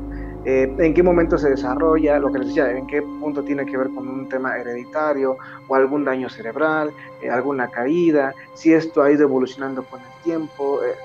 es curioso, porque, por ejemplo, en el caso de Annelise Michel, eh, ella tenía distintos trastornos, nada más que iba parte de epilepsia, que era lo que le da la fuerza y los ataques y toda esta parte que la gente no puede controlar y que es lo que la gente se espanta, que es como está poseído, ¿no? Eh, eh, tenía más cosas, o ya los delirios que tenía y llevarlo como un tema de estoy viendo demonios y sombras, que decíamos, porque yo estuve en ese episodio, si no me recuerdo. Sí, sí, estuviste, y también sufría de esquizofrenia, y, o sea, tenía varias cosas aparte de la epilepsia que, que, le causaban esto. Horrible. Entonces, pues, y decíamos que tenía una educación católica, entonces recordemos que como esto siempre se asocia con este tipo de religión Ahí solamente hay demonios, ¿no? O sea, nunca he visto a alguien que diga, tuve una posesión y me poseyó este, Hades, ¿no? O sea, siempre ha sido como un tema muy católico que te, que te lleva a esto, así como son los demonios y es Lucifer y, ese tipo de cosas. Sí, pues es que son demonios, digo, sería curioso, si, si, alguien tiene algún familiar allá en Grecia que diga, oye, lo poseyó un demonio griego, sería muy bueno, porque eso nos lleva como a romper este, este tipo de, ideas, como de los, eh, las posiciones son específicamente católicas, ¿no? Por ejemplo. Entonces, eh, lo mismo, o sea, es curioso cómo algunas cosas eh, excluyen, bueno, unas enfermedades excluyen a otras y otras pueden ser en conjunto. Hay gente que tiene muchos trastornos mentales declarados, ¿no? Y esto depende de su tipo de vida, o sea, de muchos factores qué día tuvo, abandono paterno, materno, eh, temas de drogas en familia, violencia intrafamiliar, violaciones, abusos, o sea, es muy complicado, ¿no? Y en qué edades también lo sufrió. Dice Mons que, que si es posible que un niño se sugestione tanto como un adulto, los niños tienen una sugestión mil veces más, sí, su imaginación les lleva a, crear escenarios. Sí, lo que te trataba de decir también, de que yo creo que un niño es más, este, está más expuesto a esas a sugestiones y todo, sobre todo al efecto placebo.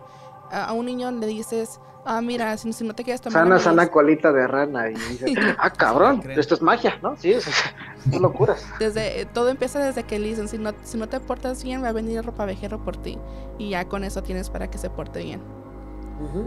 Aunque hay unos adultos que se creen esas madres, ¿eh? están no, pues a mí me ayuda muchísimo. Me meto un trancazo, me sobo y. Con los que yo jugaba este fútbol, los adultos en los domingos, cómo me cagaba que les le, fableaban a uno y ahí va, güey, con un, con un vaso este de agua para echarle agua donde le pegaron. Así como que.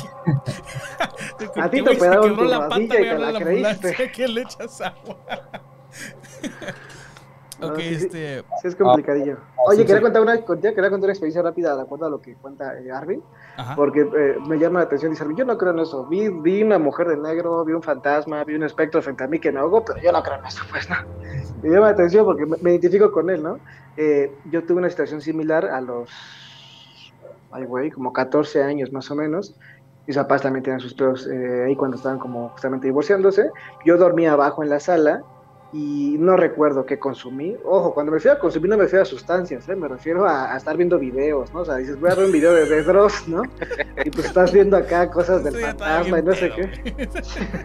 sí, no, no, estoy viendo acá entre la oscuridad en vivo con el hombre del sombrero. Y si hoy casualmente sueñas con eso, pues es su gestión, ¿no? Pues puede ser parte. Cuando me refiero a consumir es eso, ¿no? Pues no sé qué estuve consumiendo en aquel momento de mi vida, seguramente algo similar, de terror. Me quedo dormido, hongos también, pues, de por medio. Y hace cuenta que sueño, en aquel momento, ojo, también tenía como cierta, eh, ciertas, ciertas ideologías respecto a la Santa Muerte. Eh, la Santa Muerte para los que en Estados Unidos es acá, eh, pues, pues, digamos como la muerte, ¿no? Pero se le atribuyen como temas de, de santidad, te puede cumplir como, pues lo mismo como un santo, ¿no? O sea, algunas cosas que tú le pidas y demás, pero pide ofrendas, ¿no? Es muy este más mexicano, creo. Aquí en Estados Unidos. Se ha estado popularizando aquí en Estados Unidos también. Pero por gente mexicana. Seguramente. O sea, lo que me refiero es de que a los gringos no los ves alabando al Green Reaper. Sí, no, acá, hay una gigante ahí en, en Iscali, mide como 5 metros o 6 metros. Sí. Los tiene es el Huacalco. Sobre todo, sobre todo en el sur de México, ¿que no? Pues acá en gran parte de la República está. Yo tenía esta influencia. Total, me quedo dormido eh, y en la madrugada sueño con que estoy en un cuarto todo en blanco y negro, como película de antaño, y, de repente estoy en un, en un, cuarto con una cama y dos este, eh, muros al costado de la cama, dos muebles. Y de repente eh, volteo a ver una puerta, que solamente había una puerta frente a mí, frente a la cama, y veo que entra, literalmente así como, como si la muerte, ¿no? O sea, se murió la Santa Muerte. Y literalmente entraba y como yo estaba acostado y no podía moverme, como que se me subía, pero o sea, no se me subía que me estaba tocando, sino como que estaba flotando encima de mí y yo sentía que me absorbía como el alma, como, sí, como que me estaba llevando, pues, ¿no? Y me acuerdo que me desperté así de... Horrible, o sea, sentí que me estaba muriendo, dije, esta madre casi me lleva, ¿no? O sea, y, toqué lo que pude como para sentir, estoy en mi realidad, estoy vivo, me estoy muriendo, o sea, fue, un momento muy gacho en la madrugada, ¿no? Eh, y pues lo mismo, o sea, obviamente mi mente lo llevó a asociarlo con cosas que ya conocía la Santa Muerte me estaba llevando, no he cumplido cosas, ¿por qué creo en ella no estoy ofreciendo nada? O sea, mi mente buscó explicar con lo que sabe, eso es lo que pasa. La mente, esto, estas clásicas ideas de se me sube el muerto, que viene mucho atrás, es que, ¿qué otra explicación le puedes dar? O sea, ¿se me subió un rinoceronte muerto? No, o sea, se me subió un espíritu muerto, se me subió alguien, ¿quién? Pues mi tío a que no le pedí perdón hace 40 años, no sé, o sea, recordemos que son tradiciones que se van heredando y entonces es más sencillo explicarlo desde el contexto que tenemos y entonces se varian ese tipo de conocimientos. Bueno, eso es como lo que yo he, vivido, entonces experiencias similares, y a pesar de que igual las he tenido, no puedo atreverme a decir como, no, sí, sí, sí, la, la, muerte me visitó, o sea, no podría hacerlo, como estoy del lado de Arvin ahí, como de, me ha pasado, pero me reservo. Sí, y, y, no, y lo que le estaba pasando a Arvin, o sea, no, no es tampoco para como decirle a Arvin, hey, lo que o sea, no, no tiene sentido cómo no puedes creer y te pasó. Es que, es que en nada sí, que ver. nada que ver, puede tener una explicación. El hombre, el hombre del sombrero es muy común alrededor del mundo, así como dije cuando empezamos. Entonces, eh, la respuesta del por qué aún ni se sabe. Hay, se han hecho varios estudios, es más, hasta había un documental en Netflix. Y hay, bueno, por eso que puedo, pueden ustedes encontrar varios en YouTube sobre el hombre del sombrero perdón me interrumpir, que un documental no siempre dice que sea información verídica. O sea, son documentales que se pueden ver muy bonitos, pero a veces son para entretener. Nada más para Bueno, el, que sacó Netflix estaba bueno porque. Es más, Netflix ahorita puedo decir que son uno de los top en documentales. O sea, sí, sí presenta mucha información y la presenta muy bien. entonces, eh, ahí andan. Pero ese, ese documental en sí. sí estuvo bueno. Ah, y, y, hay varios, pero no es el único. O sea, hay varios que tocan eh, sobre este sobre este tema. En sí, ese documental de Netflix no era, no era casi para, para dar mucha información, era más para enseñar qué, qué tan común era, porque tenían como unas 6, 7 personas de varios lugares del mundo que explicaban lo que les pasaba cuando ellos soñaban con este ser. Pero, o sea, son seis personas que no, no se conocen para nada, viven en diferentes partes del mundo y cuentan casi lo mismo. Entonces, ese, nada más ese era el propósito de, ese documental, a, lo que se puede entender. Entonces, el, que a Darwin le sucedió esto y su pensamiento sigue igual, está completamente válido.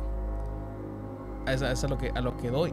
a Alex, eh, eh, aquí, te, aquí nos podemos dar cuenta de algo. Tenemos a Alex y Arvin que son eh, completamente lo contrario, porque a Alex le, le pasa, pero a él también le ha sucedido varias cosas paranormales que en sí su creencia es muy diferente en comparación a la de Arvin. Que uno sea mejor que el otro, pues no, porque pues... Ni uno es más creíble que el otro. Ni uno es más creíble que el otro. O sea, es lo, eh, el tema del sueño es muy complejo en sí. Que aquí estamos, todos aquí estamos este, seis personas hablando sobre este tema y a lo mejor no tenemos varias respuestas de lo que se busca. antes de que sigamos, aquí en los comentarios, Alan uh, dijo, dejó uno un poco largo. Dice, hace cuatro años me pasó esto. Desperté de la nada de un sueño profundo a un sentimiento de, miedo, paralizado, y miraba a mi novia dormida a la esquina del cuarto. Ah, no, y miraba a mi novia dormida. Y a la esquina del cuarto se miraba una figura negra, casi como si estuviera flotando en la esquina de la pared. Pero cae mal de ese Lo que no entiendo es por qué siempre que te toca que te toca a alguien se quita. En cuanto me tocó, pude moverme y desapareció esa figura negra. No se mm. puede interpretar como, como que estás buscando a que alguien te ayude a despertar y tu subconsciente te ayuda en forma de que una persona que te vaya a mover. Es más, es que mira, eh, lo que me recuerda mucho, aquí va, eh, yo uh, tuve otro amigo, una, tercer, una tercera persona que también me mandó sus anécdotas de lo que le pasa. Y creo que aquí también puede estar la respuesta a lo que le, de lo que contó Alan. Él dice que él ha tenido tres tipos de, encuentros con estos seres. Ah, los más recientes son entes muy pequeños. No les puede ver su cara y nomás aparecen y se ponen a correr alrededor de su cuarto. Él, eh, él se forza a salir de ese parálisis y, se desaparecen ah, de inmediato.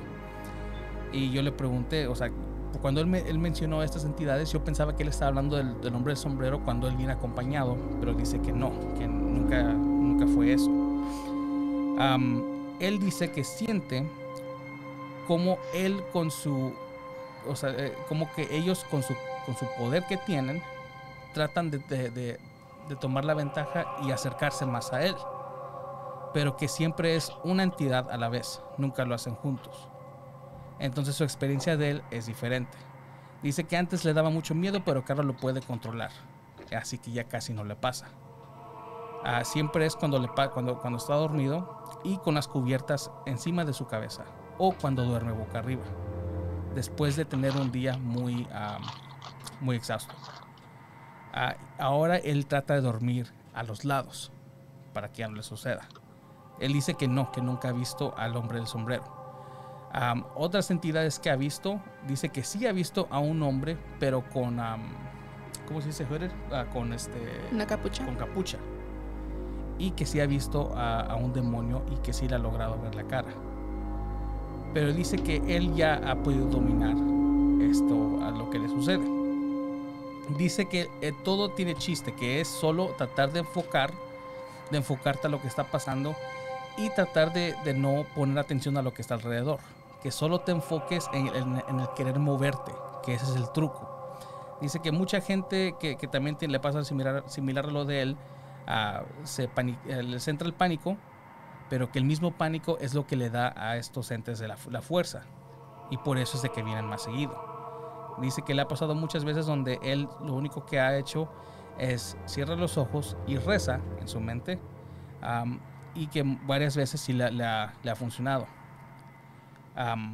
Pero que lo, que lo que él trata de hacer nada más es enfocar en el movimiento, tratar de enfocarse en que se pueda a, volver a mover. Sí, mucha gente se concentra en por lo menos tratar de mover los dedos de la mano. Este, y de los pies. De los pies así como poquito a poquito y se es lo que sí, es lo que dijo dijo digo que lo, primero que hace es de que empieza con lo más mínimo tratar de mover un dedo y después tratar de agitar su cuerpo hasta que ya lo puede lograr. Y dice que él Ajá, Así cuando me pasó eso a mí a la última vez cuando mencioné eso de los, de los duendes ah, es lo que me, me, enfoqué en mover mis manos y pude liberar una y la otra pues todavía no la no podía moverla, pero con la mano de la derecha agarré mi otra mano y de cuenta la alcé y en cuanto la alcé haz de cuenta los las entidades como que se, pues, se aparecieron. Oye, por ejemplo, retomando el caso de Arvin, ahorita estaba recordando que él mencionó que eh, tiene temas de circulación Digo, no sé a qué grado ni en qué sentido, pero dice que solamente puede dormir boca arriba, que porque el lado tiene problemas de circulación, se duerme el brazo, ¿no? Y digo, supongo cualquiera cuando pones un peso sobre una parte del cuerpo se le duerme, ¿no? Pero pues todos podemos dormir en cierta medida y no es que digas, ah, me dormí, me, se me dormí, o sea, es muy raro. Entonces también es curioso que eh, sea bajo estas condiciones que tiene Arvin, que, se la, que le ha ocurrido, o sea, también es que hace analizarlo, siempre es como válido descartar, es médico, algo más, que hay ahí, que hay patrones, etcétera, etcétera, ¿no? Pues solo me acordé de ese dato. Si no puedo dormir boca ni para servir ni para dormir sirve. Ahora resulta que ya ni sirvo ni para dormir. ah, mira, en los comentarios dice también Andrea Osorio hace unos años sobre de vértigo y no es nada como lo que pasaba en la casa de mamá. Ya van como 30 años que no voy a esa casa. el que sigue, el que dice sí, así se siente el vértigo. Creo que era cuando estábamos hablando de lo que cierro los ojos y me calmo, pero no siento nada arriba de mí. Tal vez sí es ansiedad. Aquí este, la persona que me mandó esa, la anécdota más reciente es de que también él padece de ansiedad. También tiene, se parece mucho al ataque de pánico. En el ataque de pánico también... Una cosa lleva a otra. Ajá, exactamente. Es mucha... tienen dificultad, dificultad para respirar. Sí. Dificultad para respirar, insomnio, eh, sientes que, bueno, piensas lo peor de lo peor, sientes que te vas a morir, sientes que te va a ocurrir algo. Eh, ¿Qué más te entra? Eh, hay gente que tiene, ¿qué más? Dificultad para respirar. Hay gente que siente que se sube la temperatura o que le baja la temperatura drásticamente. ¿Qué más es que en sí, estos sucesos, o sea, se pueden, se pueden aplicar a la mayoría de, tu, de tus sentidos, pero Ah, cuando ya es algo físico, ya es cuando tiene uno que tomar ya más nota. O sea, es de que, si te dejó alguna marca, como expliqué cuando me pasó lo, de mi sueño, pues yo pues, yo me di cuenta que era un sueño porque pues me di cuenta que los, los, shorts que tenía cuando me fui a dormir no eran los mismos con los que estaban en mi sueño. Entonces inmediatamente me di cuenta que estaba en sí en un sueño. Cosas así, nomás, o sea, ah, detalles mínimos al que uno tiene que poner atención y creo que había dejado otro comentario, Andrea. Dice, a mi abuelita me decía que era porque era una jovencita soltera y un demonio quería abusar de mí, pero nunca vi que era lo que se subía encima de mí. En fin, ya no me volvió a pasar desde que dejé de vivir en esa casa. El por qué la conexión de esa casa no, no pero solo me pasaba cuando me dormía sola. Que ese es otro tema muy interesante, ¿eh? lo de los incubus y sucubus. Ajá. eh, que también tiene mucha tela de que cortar pero es otro tema. Y sabes que cuando ella, cuando Andrea recién nos dejó ese comentario, mi mente se fue eso primero, porque Tino lo había mencionado antes, y que también pasa en, cuando uno está ah, durmiendo. Lo había mencionado él y, y, mi mente se fue eso inmediatamente porque yo dije, pues es que si le está pasando en la casa de su mamá nada más, cuando está sola, pero en cualquier otro lado no, entonces puede ser que ya sea en el lado paranormal que a lo mejor sí hay algo en esa casa. No sé. ¿Hay otro comentario por ahí? A Felipe Herrera confirmando que en, sí, que sí, lo dejó solo en la casa Alex. Ni se acuerda, estaba chiquito. Ni se acuerda.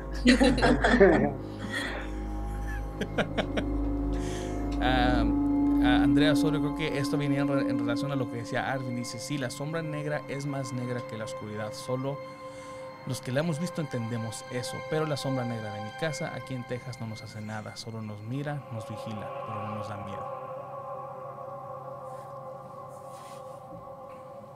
A Cristina de Martínez, aquí también en la casa de mi mamá, mi mamá vio un hombre de sombrero como de charro. Lo vio desde la sala que hasta que se metió a un cuarto. Oye, el charro negro también es una, es una leyenda muy famosa. El charro negro. Karina Ramírez dicen que cuando se sube el muerto tienes que maldecirlo, después tienes que maldecirlos, decir todas las malas palabras que se te ocurren. ah, pues a lo mejor por eso no se me aparecen a mí, que me sé muchas. no sé. En sí creo que cada, cada persona le, hayan eh, su propia maña a cuando le sucede, es, en especial cuando es algo muy frecuente.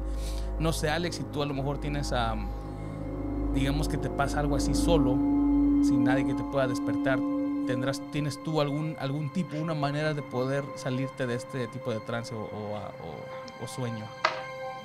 Sí, si no me gana la desesperación, sí, este, intentar mover los, los dedos, empezando por los de los pies, entonces cuando ya siento que los estoy moviendo, empiezo con los de las manos, hasta que me voy y ¡boom! salgo del sueño. Pero sí, eh, e, es el tip que, les podría dar, este, empezar a mover, como comentaron, poquito los dedos. Pero cuando empiezo a ver estas cosas, me gana desesperación y, no puedo. y me fatigo y me canso. Entonces, ¿No te dan calambres? No, calambres no. No, no sé, tengo una pregunta para... Eh, ¿Qué tan frecuente es, es, que una persona pueda experimentar en los sueños, estar consciente de que está soñando? E, ¿Eso es... lúcidos? ¿A mí? Sí. Ah, perdón, gracias. Este, me quedé pensando con el, tema de cómo, cómo regresar del, del sueño. Es que, es, que, hay técnicas de meditación que tienen que ver con esto, cómo recuperar, cómo traer a una persona después de una hipnosis o un ejercicio de meditación. Hay como algunos tips, no sé si pudieran ayudarles a esto, pero bueno, ahorita lo dejo como un paréntesis. ¿Qué tan, qué tan común es que una persona, ¿qué? Recuérdame la pregunta. Sí, que pueda experimentar dentro de un sueño, estar soñando, estar consciente de que está ah, soñando y, porque una vez hasta me asusté porque me logré ver acostado entonces me mm, asusté. Un desprendimiento, ¿no? Ah, no sé, no, no, no sé, pero me ha pasado varias veces de que estoy soñando, entonces me agarra la parálisis, entonces abro los ojos, intento despertar y me canso y vuelvo a cerrar los ojos para descansar y volverlo a intentar, pero caigo dentro del mismo sueño. Entonces, una vez experimenté, quise abrir, este, dentro del sueño, abrir puertas y, y yo pensar, imaginarme que había en el siguiente puerta para que eso sucediera. Entonces sucedió, ¿no? Sucedió, ay, ya estoy en mi casa otra vez. Entonces cuando abrí la puerta ya me vi yo en la cama y fue cuando me asusté. Dije, no, eso ya, ya valió. Adiós. Como un, ya no, ya. Creo que, se creo que te desprendiste de tu cuerpo. Sí, fue una desprendición de tu cuerpo. Pero nomás lo intenté esa vez, me asusté y ya, adiós a eso. Por eso ya intento despertarme sea lo que sea, o me canso o no me canse, lo intento, ya no quiero hacer eso otra vez porque sí me asusté mucho. Yo pensé que ya, ya, valió, ya estaba muerto. Y me estaba viendo a mí mismo. A ver, digo, si tú me preguntas eso a mí particularmente, sería, es que hay dos, es que hay dos factores aquí a considerar. El primero, digo, yo, ah, les falta, experiencia, ¿no? Esto, esto como, como persona común y corriente. Eh, obviamente hay distintos tipos de, ahora sí me refiero a sustancias, ¿no? Hay distintos tipos de sustancias que pueden afectar la relación del tiempo, ¿no? ¿A qué me refiero? Por ejemplo, la gente que suele fumar marihuana o que ha consumido marihuana en algún punto, eh, pueden, pueden saber que hay momentos en que tú crees que pasan tres horas y pasan segundos, ¿no? Eh, yo, por ejemplo, en algún punto consumí algo que se conoce como dimetiltriptamina eh, o 5-MeO-DMT en un ritual de sapo que se conoce, ¿no? Que es este... Ay, un ritual, pues, ¿no? ¿Has hecho el sapo? Sí, güey, sí. Hace, hace unos años. un sapo, ¿qué no? Qué extremo, no, sí. No, no, no, no, lo lamí, me dio en las camas. Oh. Sí. Sí, no, no la lamí, no, no es como la Simpson. Eso ya es extremo, ¿eh? Oh. pero, este, en, eh, por ejemplo, en este ritual técnicamente dura unos minutos, pero tú en tu viaje sientes que dura, puta, o sea, horas, años, o sea, son, sí. son 10 años de terapia de un putazo, por ejemplo, ¿no? No obstante, no está recomendado para muchas personas, digo, te voy a aclararlo, o sea, yo lo hice bajo muchas condiciones. Entonces, por ejemplo, ahí el tema de- del tiempo es, es muy relativo. Ahora, también he consumido marihuana, ¿no? También no lo niego. Eh, y cuando estás en un estado, dependiendo del tipo de marihuana que consumiste, qué situaciones estás y demás, tú crees que pasa mucho tiempo y pasan segundos, ¿no? ¿Por qué me voy a esto? Eh, te- una vez más, el cerebro falla muchísimo, o sea, les repito, o sea, tú crees que hay cosas que son muy largas y a veces son cortas. En un estado de parálisis de sueño es muy común que la gente cree que pase mucho tiempo, cuando suelen pasar segundos o dos minutos a lo mucho, que es el tiempo donde el cuerpo empieza como a decir, ¿qué pedo, qué pedo, qué pedo? Estoy en crisis, ¿no? A ver, empieza a despertar y empieza a mandar las señales correspondientes. Eh, ¿Para qué? Para que se despierte. Pero en esos segundos o minutos sabemos que cuando estás en un tema de crisis sientes que es el infierno, o sea, una vez más me voy a temas personales. En una ocasión mi hermana no aparecía, ¿no? Me llamaba, oye, no aparece tu hermana. No mames, ¿no? O sea, para mí dos segundos o un minutito en lo que buscaba y le llamaba a mi mamá de dónde está, vamos a checar de qué, se me hizo eterno, o sea, no me contestaba y dije, puta, qué pedo, contéstame, contéstame, contéstame. Y es una crisis que tú sientes que dura muchísimo, pero pues dura cuánto, una llamada de, ¿qué? 30 segundos, ¿no? Entonces el tiempo es muy relativo, ¿saben? A nivel mental. Entonces, a ver, tomo esto porque lo que dice ahorita Alex, que, que dices, pues es que sientes que dura muchísimo, en ese lapso que no sé cuánto duró, ¿no? Y que se volvió a dormir y su cerebro en ese estado de crisis entre que duerme pero despierto y demás, no sé, ahí va el otro punto que quería mencionar, qué tanta información hay en su cerebro. A ver, recordemos que una, una postura en la psicología que se conoce como psicoanálisis, que es como la más famosa que van a ver en todo el mundo, eh, que no es científica, porque plantea cosas muy raras como esto, la interpretación de los sueños, ¿no? Eh, te habla de que tienes una capacidad de, de, guardar información, te guste o no, o sea, el inconsciente guarda información. Lo que tú no quieras lo va a guardar. Traumas, ideas, una publicidad, qué ropa trae el vecino, todo eso lo guarda. ¿Vieron la película intensamente? No sé cómo se llama en, en inglés, este, donde estaba alegría, estaba furia, estaba este, Sí. tristeza y eso. Mm, que sí. Ah, ok. Ah, más o menos así. O sea, tu mente guarda información a lo pendejo. O sea, tiene un chingo de información ahí guardada, ¿no? ¿Para qué? Pues, quién sabe, pero ahí la tiene, ¿no? Entonces, por ejemplo, lo que me cuenta Alex, me sonaría a mí que pues, tiene, como lo que hace Juan, tiene conciencia de con qué se durmió, qué estaba pasando, y en ese trance en el que se encontraba, pues fue muy cómodo, pues en su mente, así como voy entrando en todas esas crisis que sentía él, de repente ver si fue como lo que lo pudo espantar, o sea, como que inconscientemente el solito se ayudó para despertarse, para poder entrar en una crisis, para poder como pausar eso, ¿no? Esa sería mi explicación de acuerdo a lo que podría decirle, ¿no? ¿Qué tan común es? Pues no es tan común, ¿no? O sea, más bien es, es qué tantos factores tienes en, en, tu vida como para que llegue a ese grado y eh, pues qué tanta información inconsciente tienes como saturada. Lo que les recomendaría yo sería contemplar lo que les dije, ¿no? Analizar, ok, tuve una, una paliza de sueño el día de hoy, he dormido bien, he comido bien, tengo estrés en el trabajo, tengo problemas en mi familia, con mi pareja, eh, tengo algún tema que no he resuelto últimamente, eh, me enteré de mi primo que no hablo hace 20 años y me mandó un mensaje, entonces tengo ese pensamiento ahí recurrente. O sea, analizar todo eso antes de irnos como algo paranormal para poder, eh, pues esto, poder separar y decir, ok, ¿es paranormal o no? ¿No? Y lo último que dijo este uh, Arvin también, ¿no? El tema de lo del el, el hombre, de la, del hombre que es más oscuro uh -huh. que la oscuridad, ¿no? Este tema del, del hombre, porque decías del documental, ¿no? Eh, es curioso que muchas personas le llaman arquetipos, ¿no? Creo esto como que toda la gente tiene como ese tipo de, de, sí. de, situaciones muy similares, aunque son de distintas partes del mundo, o sea, como ¿por qué? Porque justamente es este ente que se, se, se presenta en todas partes del mundo, tiene que ver con el inconsciente. Eh, o por ahí podría explicarse, no estoy diciendo que sea la realidad, por ahí podría explicarse.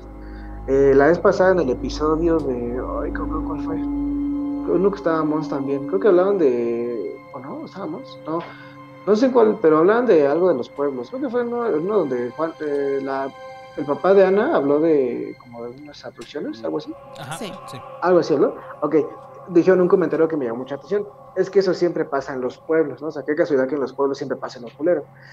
Mm, Pues me atrevería a decir lo siguiente, ¿no? Obviamente eh, es curioso que tengamos este tipo de información que se va corriendo con los años y que en algún punto todas y todos hemos escuchado. O sea, la idea de un hombre negro yo también la escuché cuando era niño porque mi abuela dijo que lo vi un día caminando por mi casa, ¿no? Entonces yo tengo una idea de que se supone que hay un ente que es un hombre negro que como lo mismo, era un hombre de traje con bombín que andaba caminando por la casa. ¿no? A los siete años yo ya tenía esa información en mi cerebro.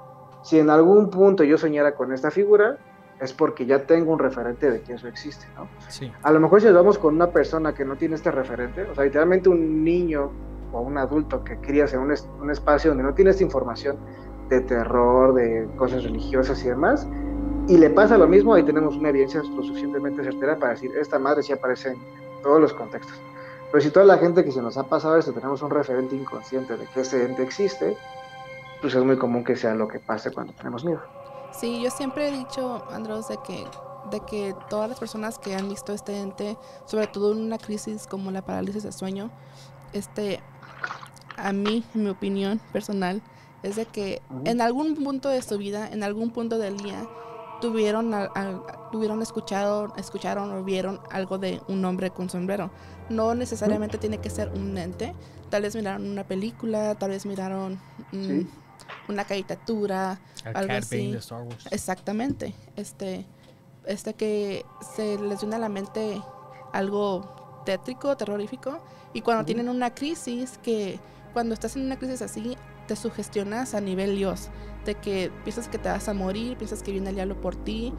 Entonces te, te viene a la, a la mente imágenes porque la mente es bien traicionera. Entonces en la mente se te vienen imágenes que sabes que te van a dar miedo. preconcebidas. Entonces, es, es como la película que decía, la película intensamente. Ven que son como unos anaqueles donde están los recuerdos, ¿no? Que son así esferitas bonitas, ¿no? Haz de cuenta que eso pasa. Imagínate así un, un centro de control en tu cerebro, que en ese momento es como de, madres, estamos en crisis, puta, ¿qué se supone que hacemos? Sí. Estoy asustado, ¿qué, ¿qué se supone que pasa en estos momentos? A ver, déjame recuerdo. Les repito, hay información que tienen ahí desde que nacieron. ¿eh? Sí, O sea, también ahí tengo está guardada. entendido, tengo Y entendido, sacan eso. no sé si me puedas corregir, Andros, de que realmente los sueños, aunque tú sientas que duran horas, este, realmente duran Mm. de, tre- de 30 segundos a 3 segundos. Y es algo que tú lo vives una película entera. Lo digo porque yo cuando duermo, y yo puedo dormir 5 minutos y en esos 5 minutos en mi mente sueño una hora, una película completa, con detalles y todo. Con Pero todo y créditos. siempre, Con todo y escena post créditos, ¿no? sí, muy ¿Qué seguido. sentados, eh? Porque... Y de hecho sí, me ha tocado de que sueño algo muy fuerte, me quedo dormido otra vez y continúa el sueño. Este, yo he soñado muy seguido cosas bien feas, este, pero no sé, no sé, este, que se mueren personas o, o que mato a alguien por accidente, este, que, que es algo que despierto este, agitada, este, con ansiedad y todo, porque siento el pánico de que, oh, maté a alguien, ¿qué, qué hago? ¿Me entiendes? Me van, a- llevar a la cárcel. Incluso he soñado de que mi pareja, el ingeniero, mató a una persona tratando de defenderme a mí y soñé desde que me atacaron, él me defendió, huyi- huimos porque venía la policía, llegó la policía, lo arrestaron, soñé el juicio, soñé cuando lo sentenciaron, todo, todo, todo lo soñé en cuestión de 15 minutos. Y-. Otra cosa que me... Pero eso es solamente para dar un ejemplo, porque yo, hasta el ingeniero me puede dar la razón, siempre tengo un sueño que contarle y es un sueño bien, bien, bien, bien largo. Y, pero lo que me ha tocado soñar muy seguido, por lo menos una vez al mes, es de que me muero en un accidente de carro. Eso es algo de que en carretera se va el carro por un, por un barranco y me muero. Es algo que sueño muy, muy seguido. Otra cosa que soñaba también era de que me moría, pero porque mi hermano me mataba un, un sueño un sueño muy, recurrente era de que mi hermano me, me por la espalda y, yo sentía los balazos sentía este calor en la espalda me imagino que era la sangre este y soñaba y, y me, me moría porque sentía dentro del sueño cuando me estaba muriendo sentía mucho mucho sueño Entonces me iba durmiendo, durmiendo en el sueño y era, era un sueño que no podía controlar hasta que en el sueño me quedaba profundamente dormida y ya despertaba en otro lugar, despertaba en un tipo de paraíso o limbo. Y hasta una vez hablé con, con está chistoso, pero según yo era Dios, pero realmente era Freeman en, el grito de las películas, que él siempre sale como Dios en las películas. Pero se me hizo chistoso que me morí y hablé con Le diste el papel también, lo contrataste. Sí, ándale. y, lo raro es de que a mí los sueños que me han tocado es lo contrario, son cosas chiquitas, pero a mí yo cuando sí sueño que se muere alguien o que algo grave pasa, uh, si conozco a la persona que le está pasando, y lo primero que hago es hablar es el día siguiente. Y me ha pasado con Ana, me ha pasado con varias personas y les, luego luego les llamo y les digo, hey, todo bien, es que soñé esto. Sí, es cierto. Y la mayoría del tiempo me dicen, ay, no manches, ¿qué pasó esto? Sí, a mí también me ha pasado con mi amiga Vane o con mi, amiga Laura, de que sueño algo y, y, les pasa algo muy parecido con lo que soñé. Este, y también algo que lo que estabas mencionando, Andros, de que uno colecta información queriendo o sin querer.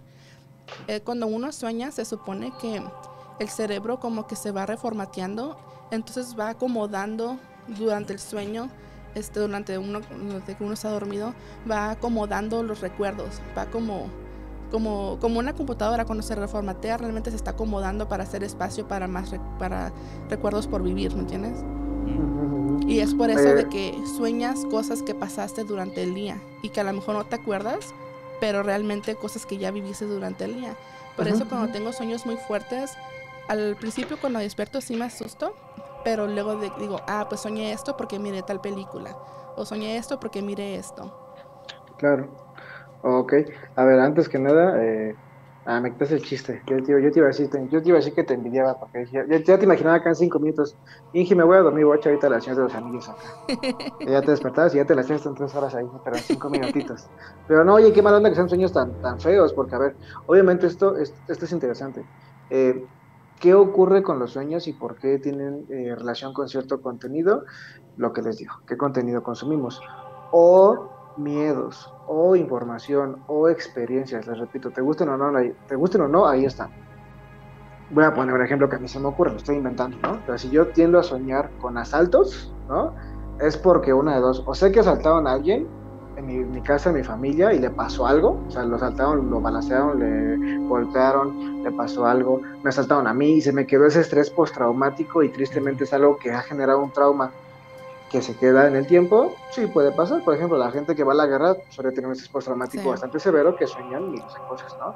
Entonces, es interesante los sueños que, mencionas porque son como muy específicos, con contenido muy interesante, que al final de cuentas, pues, no es que digas que sueñazos, ¿no? Entonces, esto que me cuentas, por supuesto que, es interesante de analizar. Y si en el psicoanálisis se, se analiza justamente esto, ¿no? ¿Por qué están estos sueños ahí? Ahora, ¿cuánto duran? Sin duda, son muy pocos, es muy, es muy breve un sueño. Eh, recuerden que la parálisis del sueño justamente se presenta en la etapa REM, que es eh, Rapid Eye Movement, ¿no? En inglés, bueno, en español como eh, movimiento de ojo rápido. O sea, cuando estás dormido en esa etapa, cuando realmente sueñas, tus ojos, si tú le haces así como el párpado, está como locos, arriba y abajo, arriba y abajo. es algo, parece que estás poseído literalmente, y es solamente en ese momento del sueño cuando estás soñando. Cuando, sí, en ese momento cuando duermes estás soñando. De ahí en fuera, en todas las demás etapas, apenas estás preparando tu cuerpo empieza a dejar de percibir sonidos, tu cuerpo empieza a dejar de relajarse, entras a esa etapa, de repente vuelves a despertar, o sea, tú no te duermes siempre al 100%, estás transitando en esas etapas. Entonces, si se interrumpe tu sueño una de esas, es cuando ocurre esto, ¿no? Eh, y lo último que dijiste, que hay información que tienes ahí, por ejemplo, con Morgan Freeman, eh, el eh, sí, esta información que guardas tiene que ver con mucho, o sea, por ejemplo, tú dirás, no sé, yo, Soñé con una mujer hermosa que me la encontraba en la calle y nos enamorábamos y nos íbamos juntos y nos casábamos, era el amor de mi vida. Y, no la conozco. A lo mejor es una premonición porque es el amor de mi vida. Eh, seguramente esta mujer yo ya la he visto en algún punto de mi vida, en la calle, en el metro, en el camión. La vi, a lo mejor me gustaron sus facciones, a lo mejor incluso la vi así de reojo, pero mi mente guardó ese rostro, porque te repito, guardo un chingo de cosas, ¿no? Y en ese momento que estaba soñando como de, ah, una chica así, dijo, puta, ¿qué cara le pongo? Ah, pues esta que me acuerdo, ¿no? se la pone. y entonces, Sí, sí, ah, pues está. Y eso, eso sueña. Entonces, hay muchos sueños que realmente tienen contenido interesante. No obstante, siempre, no siempre son eh, pues, premoniciones o son como cosas más, más allá, ¿no? Pero siempre es importante analizar una vez más qué está pasando y por qué está pasando esto en tu vida. No, no hay circunstancias así como, como ajenas, ¿no? Siempre es como de algo lo acaba de detonar, que lo detonó. Entonces, eh, estos sueños que tienes también, si dices que son una vez al mes, por, qué en cierto tiempo del mes, eh, qué ocurrió en esa fecha del mes, por qué siempre ese sueño eh, a final del mes. No sé, te es como encontrar muchos, o sea, la, echamos un psicólogo es complicada, ¿sabes? Porque es como de lo que les decía ahorita que dijo, ah, mi mamá tiene problemas, ¿no? Ah, qué casualidad. Oye, justamente es tu mamá la que te relaciona con Alex. Ah, sí, ah, pues entonces hay algo genético ahí. ¿Qué? ¿Quién sabe? No lo sé. Es rastrear, oye, tu abuelo, oye, tu bisabuelo, alguien con temas de depresión, alguien con temas de esquizofrenia, alguien con temas de ansiedad. Ah, sí, un tío. Ah, perfecto. Vas rastreando qué, cómo, cuándo, dónde, a qué edad, eh, qué pasó. Oye, o sea, rastrear muchas cosas, ¿no? Entonces es complicado, pero pues ya después de un proceso puedes diagnosticar algunas cosas y por supuesto brindarle herramientas a la persona para que combata esto, ¿no? O sea, mientras más tranquilidad, otra vida. Bueno, ah, pasémonos a los comentarios a leer los últimos antes de que nos vayamos con Ana, que nos dé a lo mejor unos tips que tenga. Ah, dice Ana Corona, a mí me ha pasado dos sueños con el mismo ente, no sé si es demonio, pero es un ser grande con cuernos y alas. En el primer sueño iba al cuarto de mi hija y de ahí se me lanzó encima y no me pude mover. Supe que estaba durmiendo, comencé a abrir los ojos y aún no podía moverme. Quise mover mis dedos y vi a Vicky, que es su esposa, al lado mío y comenzó a quejarse hasta que ella me la escuchó y la despertó. La otra ocasión estaba yo durmiendo y el mismo ente se me subió. Quise gritar y este ente me agarró al lado de mi riñón tan fuerte que no pude gritar. Y vi mi cuerpo en la cama igual. Vi a, a su lado, a su esposa, pero esta vez no pude despertar hasta que comencé a mover los dedos. Cuando desperté me dolía mucho el riñón. Aquí creo que. Bueno, está. Creo que sé por. que a lo mejor se puede, pero no puedo entrar en detalles. Ah, entrar en detalles. el siguiente dice Patricia Ramírez. Ah, hola muchachos, saludos Patricia. Uh, el que sigue dice. Ahora que recuerdo, mi abuelita, en paz descanse, hacía sus ritos y quemaba unas piedras en un anafre chiquito. Y no sé qué rituales hacía. Nosotros solo veíamos de lejos porque siempre nos mandaban a dormir, porque esas cosas no eran para los niños. No sé si eso tenía que ver con lo que me pasaba en esa casa. Dormía en la cama de mi abuelita sola, porque ella había salido de viaje. Y me pasó otra cosa increíble, pero eso es otra cosa. La abuelita de Marta uh, Higadera que en descanse, le pedía cosas a las almas perdidas o algo así, y a ellos les pasaban muchas cosas paranormales.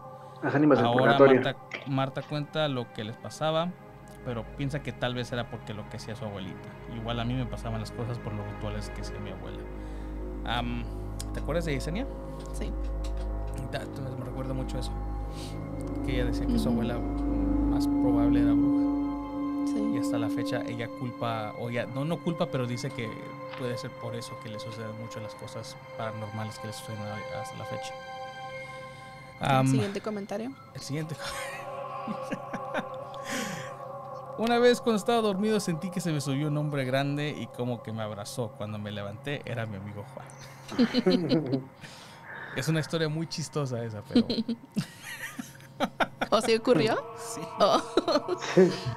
Fue a él y a Ali. Es que. Ahí te va el muerto, ese Juan, ¿no? Ese es un programa serio, Juan. Ese Juan que menciona soy yo, pues. Eh, dice Andrés Osorio, no, no se vayan, está bien interesante toda la plática de información. Gracias por todo su maravilloso trabajo. Muchas, gracias. Muchas gracias. Muchas gracias.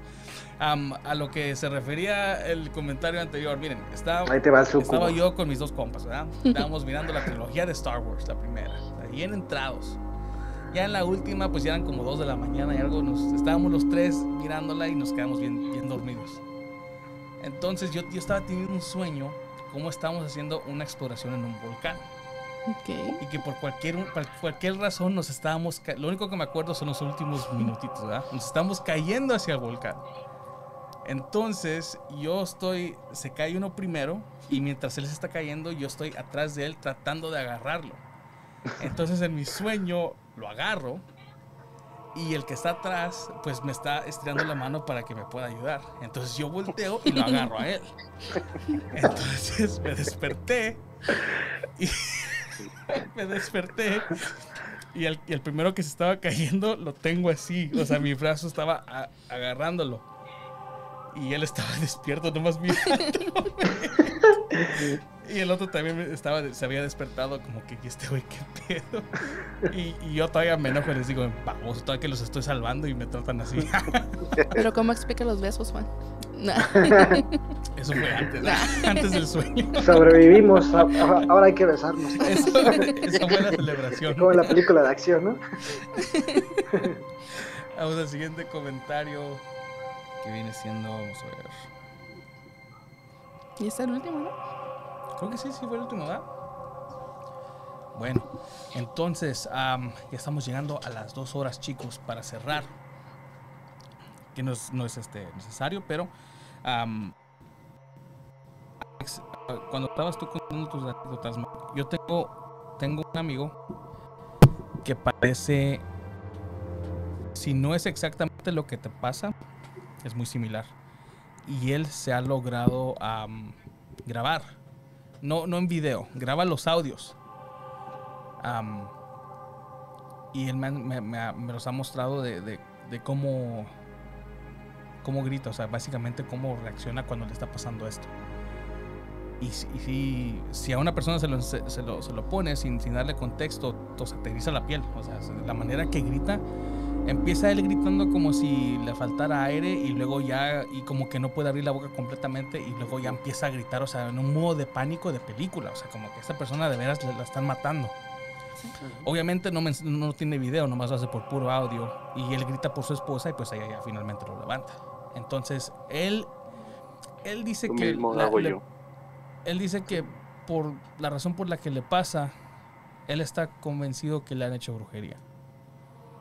Ay, no sé. ¿No, ha ido al doctor? No le he preguntado, no, he tenido contacto con él, ya lleva mucho tiempo que no hablo con él. Ah, le mandaré mensaje para ver qué es lo que... Pero, o sea, sus audios están bien, bien, o sea, terroríficos, la verdad. Sí dan miedo. Y, pero a él le pasa también muy frecuente, por eso es de que se empezó a, grabar en audio. Creo que en video también lo hizo, pero nunca, me enseñó. Ah, pero sí, o sea, es realmente terrorífico. él, como te digo, le echa la culpa que le han hecho brujería porque también le han pasado varias cosas ah, personales. Pero él también llega a encontrar, la razón por la que él dice es de porque le pasan estas cosas.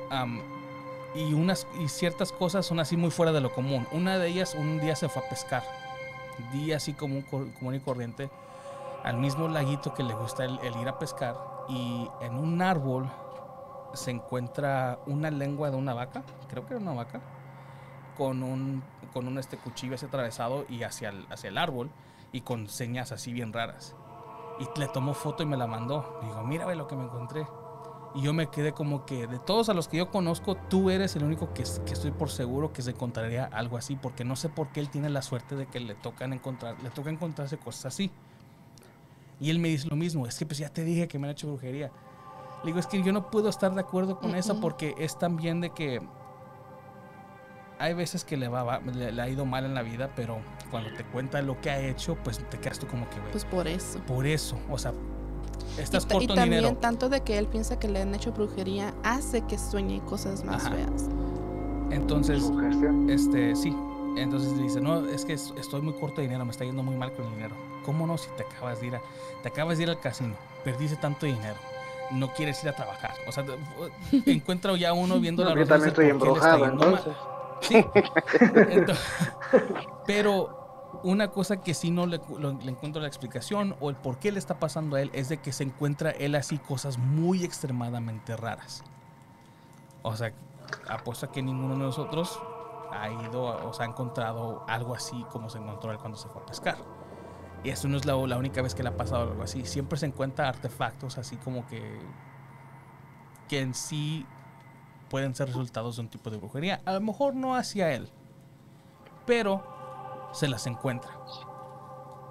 Y está extremadamente raro. El que esté relacionado no creo, pero... a lo mejor por la misma sugestión hace que no temas ese tipo de cosas. A lo mejor también a nosotros nos ha pasado algo similar de que nos encontramos algo así, pero como estamos en otra onda, no tratamos pensando en otras cosas, nunca prestamos atención. Puede ser. Sí, yo he encontrado gallos degollados, cabras que me han dejado casi ahí cerca de, la casa donde vivía antes, ¿no? Eh, sacrificios, he encontrado amarres, he encontrado un chingo de cosas y y no estoy maldito. Pues a lo mejor si tu compa se ha dejado ir por la sugestión. Si, pues, se va al panteón por tacos, que, que va a estar tacos 10 por 10. Va a estar maldito el Sí, pues no. Sí, pues ah, sí, le tienen miedo, güey. Qué miedo. sí, no, no, pues a lo mejor nada más echas a pretexto como, no, que me echaron la maldición, por eso no traje la quincena.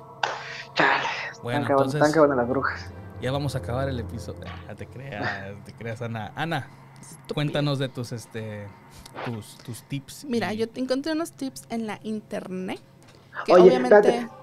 A ver, después también quería llegar a eso. Oye, antes de eso quería, bueno, Mosque también es, que ha tenido un chingo de estas experiencias, no sé si tenga como algunos tips que ella hace de acuerdo a esto, como para que desde su experiencia que han tenido pues puedan orientar. De ahí a lo mejor yo lo que digo de la hipnosis y luego tú das con los tips chidos que son los que pueden contar científicamente, porque yo también diría lo que sé mi experiencia, pero Mosque también lo ha vivido. Ajá, Para la parálisis. Sí, ajá, tú cuando estás ahí, ¿qué haces para despertarte y regresar como en ti? Hago una oración a Satanás. Nah. no, pues protegida. No, este. Se va pues directo es que es muy normal, o sea, ya no, no entro en pánico para empezar. O sea, obviamente la sensación no, no es agradable. Y este. Pero mi cuerpo como que ya reacciona, o sea, tardo como 30 segundos paralizada y como que, no sé, o sea, mi cuerpo ya está muy acostumbrado que automáticamente de repente nada más es como si me liberara de, ese, de esa parálisis y reacciono y ya, o sea, nada más como que me incorporo, respiro y me vuelvo a acostar. O sea, no tengo un... O sea, es, tan común. o sea, ¿no buscas mover el cuerpo? ¿Mandé? ¿No buscas mover el cuerpo como contaba Alex? No, o sea, dejo que pase. No, o sea, lo único que sí hago muy consciente es no entrar en pánico. Dejar que pase y pues pasa, es más, hasta siento que pasa más rápido que cuando me, me entraba el pánico. Y lo único que pasa es que ya cuando pasa, pues tomo una bocanada de aire porque sí siento como que falta la respiración y ya me levanto, me relajo y me vuelvo a acostar. Pero pues no sé si es porque ya es tan común que me pase que ya no me da miedo ni nada. Es que sí, apuesto a que el, cuando antes cuando te entraba el pánico a comparación de ahora que ya te acostumbraste, el tiempo a lo mejor puede ser lo mismo, pero como estás en, el estado de pánico, eso hace que se alargue, que, sientas tú que se alargue. Sí, obviamente te sugestionas y dentro de la sugestión empiezas como a, pensar de, no sé, si ves medio de reojo una sombra, ya estás imaginándote que tal vez es algo ahí que está parado, pero pues en realidad no, es la sombra de la cortina o es la sombra de, del cesto de ropa, yo qué sé. Entonces siento que uno de los tips, si es que me preguntan a mí, es no entrar en pánico, tratar de, relajarse, de dejar que el cuerpo reaccione de la forma natural, que solito se desentuma y, ya, sin, sin, entrar en pánico. Digo, esta también fue una manera en que yo tomé, porque pues vivo sola y no me conviene para nada sugestionarme, ¿verdad? O sea, pues ¿quién, quién la va yo no tengo a nadie que me socorra de que no puedo moverme y despierto, no, pues no hay nadie, es que, un gato. Es que en sí también otra cosa muy común en esto es de que todos estos sucesos en sí tienen su tiempo de caducación, nomás tienes que esperarte a que pase. Ah, no, no va a durar para, bueno, que yo sepa, no dura para siempre, no me ha pasado. Pero... A menos que sea un desprendimiento ahí sí ya no puedes volver a tu cuerpo Mons. no, sí he tenido un desprendimiento, eh, pero yo vivía en casa de mis papás, pero también he tenido desprendimientos. Solamente uno, pero aquí sigo, no me quedé en la Matrix. Ok. Eh, eh, Arvin, ¿tiene algún tipo, algo para de la vez que le tocó? Ah, pues yo a lo mismo que, que Mons, ah, porque yo antes cuando recién me pasaba estas experiencias me paniqueaba mucho porque pues era algo muy nuevo que no, o sea, no sabía qué hacer. se me paniqueaba mucho y hace cuenta lo más que me paniqueaba, lo más feo que me, más fuerte la experiencia. So, lo, mismo ya ahorita pues ya trato de relajarme, uh, cuento uh, de 10 para abajo, de 10 a 1, a 10 a 0 pues que y pues sí, nomás cuento y me relajo y trato de, de pensar en algo, algo feliz pues como me gusta mucho la pizza. Sí. un pedazo de pizza o algo, pues, y pues, lo, lo, lo más que, pues, sin, para que no me entre el miedo, pues, para no paniquearme, pues. Te aparece el hombre pizza, ¿no? Sí. el, hombre pizza. Exactamente. A lo mejor los duendes, los duendes son los niños pizza. Eh, sí, y pues ya. Pues, piensan en el atún. Rato, pues así nomás calmarme, relajarme y pues hasta ahorita pues ya, como estaba diciendo antes, ah, ya llevo como cinco años de que no me ha pasado nada y cuando siento que me va a pasar, ya mi cuerpo como que, que, sabe que ya la experiencia viene y pues... Um, hace apagarlo antes de que pase. Sí, como que me, ajá, como que mi, mi cuerpo se, se empieza a, como ponerse como tieso y, y, duro, pues, y antes de que completamente no pueda moverme, como que muevo las manos, muevo mis pies, algo, pues, mi cabeza, volteo para un lado y pues se, se, va, se me va, se me quita. Y pues ya no, a mí ya no me ha pasado. Va, que va. Oigan, no digo, les pregunto a ustedes. Ah, perdón, vamos adelante. Es, es muy diferente lo que yo siento, que yo estoy 100% segura que es un tema de de parálisis del sueño a, por ejemplo, lo que le pasa a Alex. O sea, si a mí me pasa lo que le pasa a Alex, yo me cago, no sé qué, qué haría, la neta. O sea, si veo sombras, si escucho pasos y eso, ese ya es otro pedo. Yo estoy consciente que no hay nada paranormal a mi alrededor, que solamente no me puedo mover y es todo. Pero ya lo de Alex es otra onda y si no sabría. No digas eso. Ya, Alex tiene demonios ahí en su espalda, ya se, supera. Gracias por el apoyo. No, o sea, para que la gente sepa que, o sea, lo que yo conté y de cómo controlo mi parálisis del sueño, es porque yo estoy consciente que es una parálisis y que no hay nada en mi entorno que haga que tenga un miedo que no pueda controlar. O sea, simplemente es parálisis y ya.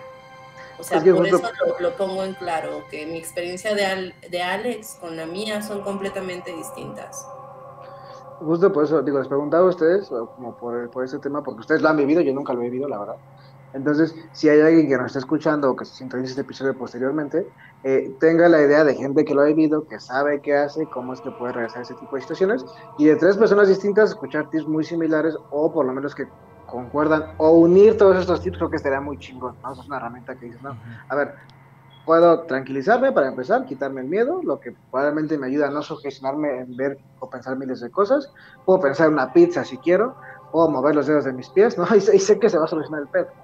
Entonces, no, yo digo, a lo mejor sí tema de la pizza es chistoso, pero alguien pues ya quiero pensar algo, que me alegre, ¿no? Quiero pensar en mis hijos, quiero pensar en un campo de flores, quiero pensar en lo que sea, pero oigan, son tips que son muy chidos. Pero es importante, o sea, realmente a veces sí la ciencia ayuda mucho, pero también las vivencias de las personas. Así como nos sugestionamos con temas negativos, podemos sugestionarnos con cosas positivas y tomar lo positivo para aprendernos, ¿no?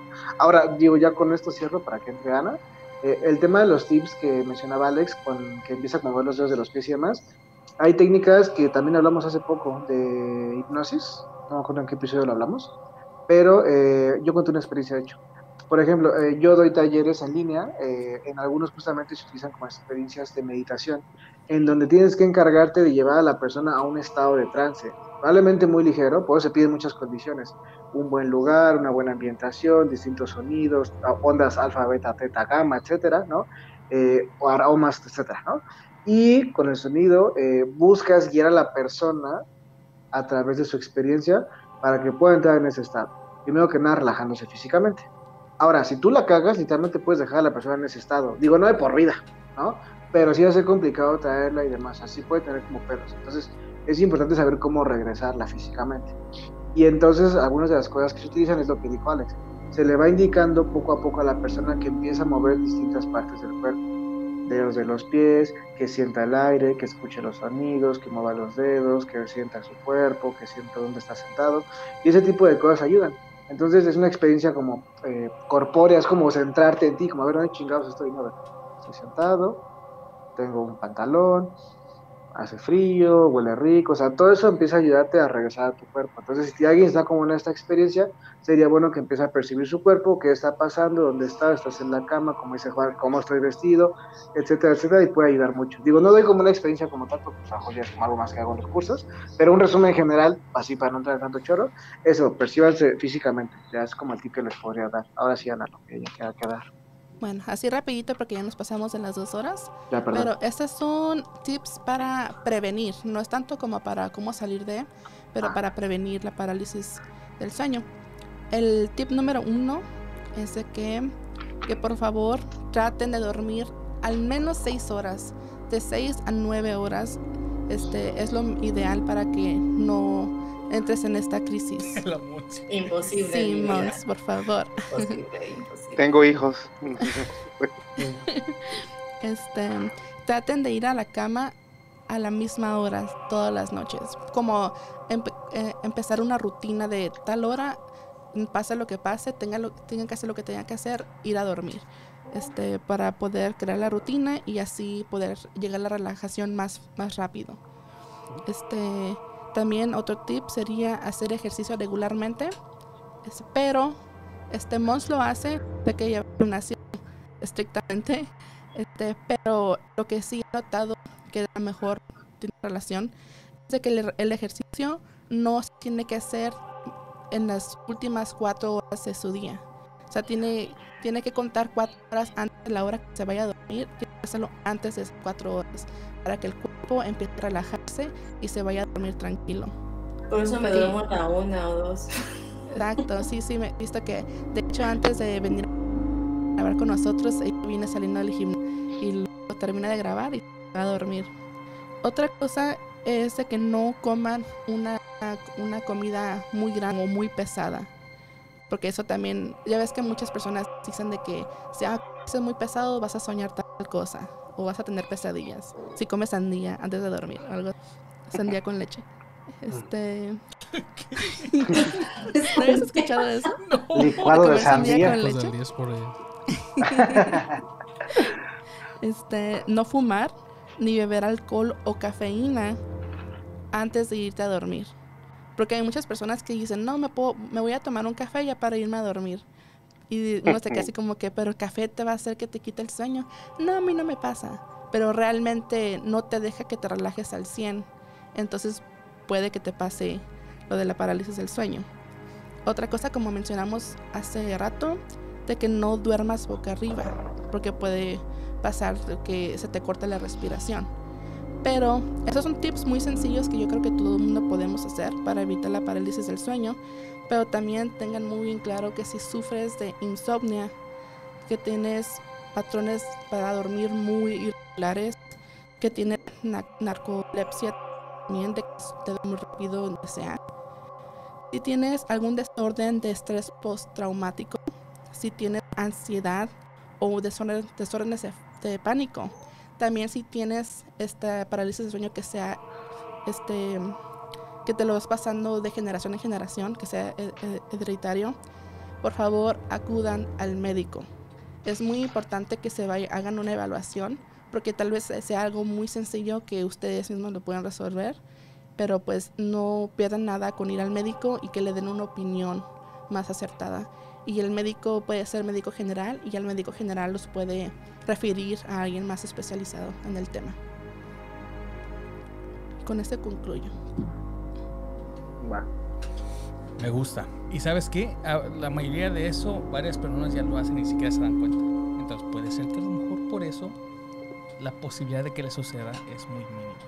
¿Qué hacen? ¿Todos los tips? Todos los tips.